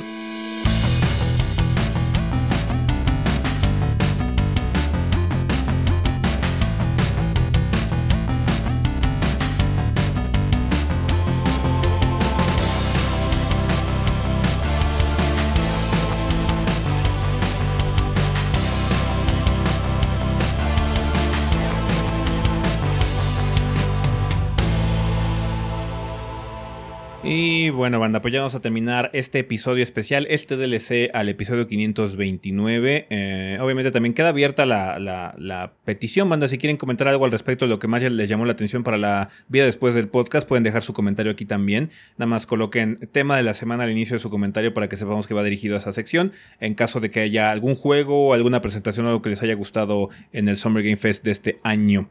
Eh, vamos a leer a nuestros patrocinadores oficiales porque siempre es menester agradecerles a nuestros dos bombones. No vamos a leer mensajes en esta ocasión, se van a leer en el episodio normal, en el 530 ya. Eh, nada más aquí es para seguir dando el reconocimiento a todos nuestros patrocinadores porque sin su apoyo banda no podríamos hacer todo este trabajo que hacemos para traerles información, platicar, contenido, reseñas, podcast y demás. Así que, eh, Rafa, rápidamente, ¿quién patrocina el podcast durante el mes de junio?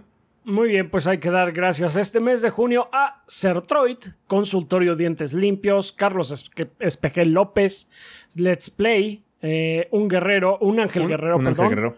Andrés Jiménez Ortega, Mauricio Glespan, Aladdin Sane, Mikau ELT, Bel Cirque, RJ Chávez, Tigre Negro, eh, Tigre Negro, El Witcher, Iván Delgado Bravo, Shadow Ryujin, Percival Álvarez, Tonkotsu Bob, Elmo de Kaiser, Dalamar 1976, Enrique, Mogrimau, Selmonelo, Mauro X147, Verdevete, Miguel Ángel de Riquet, Bleeding Beetle, Mr. Fly 21, Jonis Vergara, Guillermo Contreras, Blue Nacy, Juan Luis, Kionashi, Mapachito Sarnoso, Diego Morroy Fraustro, Mario Montenegro, Obed, Eric Centeno, Bubble Pedro Alberto Ramírez Arciniega, Eric Heredia Olea, Aaron Álvarez, Gazde, Mugigoro No Cronos, Hideki, eh, Rui Saiko, Armando Sanser, Denis Flores, Nefog, Esvin Zamora, Pablo Manuel Valenzuela Ochoa, Carótido y Esteban Meneses. Muchísimas gracias a todos nuestros patrons de 20 dólares o más, pues que eh, mes con mes se aseguren de que estemos eh, Adrián y yo viviendo de esto. Gracias a todos nuestros patrons en general, eh, que con cantidades con manejables esperemos que sean, lo sea así un dólar, 25 pesos la traducción, pues también nos apoyan mucho. Muchas gracias a la gente de YouTube que está viendo este episodio eh, particular extendido. Me estoy yendo un poquito más rápido de lo normal porque hace mucho calor y ya estamos bien cansados, banda. Este, gracias a la gente en Twitch, a nuestros suscriptores que pues esta semana nos estaremos ya ayer... Eh, que estamos grabando martes, ayer lunes hicieron el demo de Final Fantasy XVI. Gracias en general a todos, banda. Este, ojalá hayan pasado bien estas conferencias y las hayan pasado con nosotros, hayan estado eh, viendo las transmisiones ahí en Twitch con nosotros. Eh, y pues si no, ahí van a estar las repeticiones. Entonces, pues no se preocupen por ello. Y pues, sí. Muchas gracias por todo, banda. Muchas gracias por todo, banda. Vamos a terminar ya este episodio especial, este DLC. Nada más recordándoles, banda, que tenemos redes sociales. Nos pueden encontrar en Facebook e Instagram como Tres Gordos Veo, Tres Gordos Bastardos. Twitter como TriChoviV. Eh, si no, tenemos nuestras cuentas personas, que es Chovy el Rafa, Chovy Adrián, Chovy S, Chovy Gris y Kit-BG. Vayan a decir al Kit que ya se jodió y que va a hacer la reseña de de, Avatar, ¿eh? Así que. ya sabe, pero puede decirle. Él quiso, él quiso hacerla. Él así dijo. Sí, Recuérdenle su realidad. Échenle acá un cheque de realidad bien cabrón. Eh, y pues muchas gracias, banda, de nueva cuenta. Reiterando el apoyo en Patreon que ustedes nos dan es invaluable para que podamos seguir aquí con ustedes. Agradecemos mucho el apoyo que nos dan, nos motiva para continuar trabajando para ustedes día con día. Eh, muchas gracias también a toda la gente que nos apoya en Twitch, la gente que nos apoya comprando productos en la tienda y los que escuchan la versión en audio de este programa a través de plataformas como Podbean, eh, Apple Podcast y demás. Pensamiento final en esta tarde calurosa. Gracias por acompañarnos en lo bueno y lo malo durante los streams. Siempre es padre estar con ustedes. Sí, sí, banda. Muchas gracias por todo. igual, ahí nos estaremos viendo en Twitch. en, unos eh, días. igual y después hay una sorpresilla. Pero depende de que se alineen bien las cosas. Sí. Vale. Espérenla, Espérenla. Eh, bueno, banda, eso sería todo con respecto a este episodio. Nosotros nos vamos. Bye. Bye. Bye.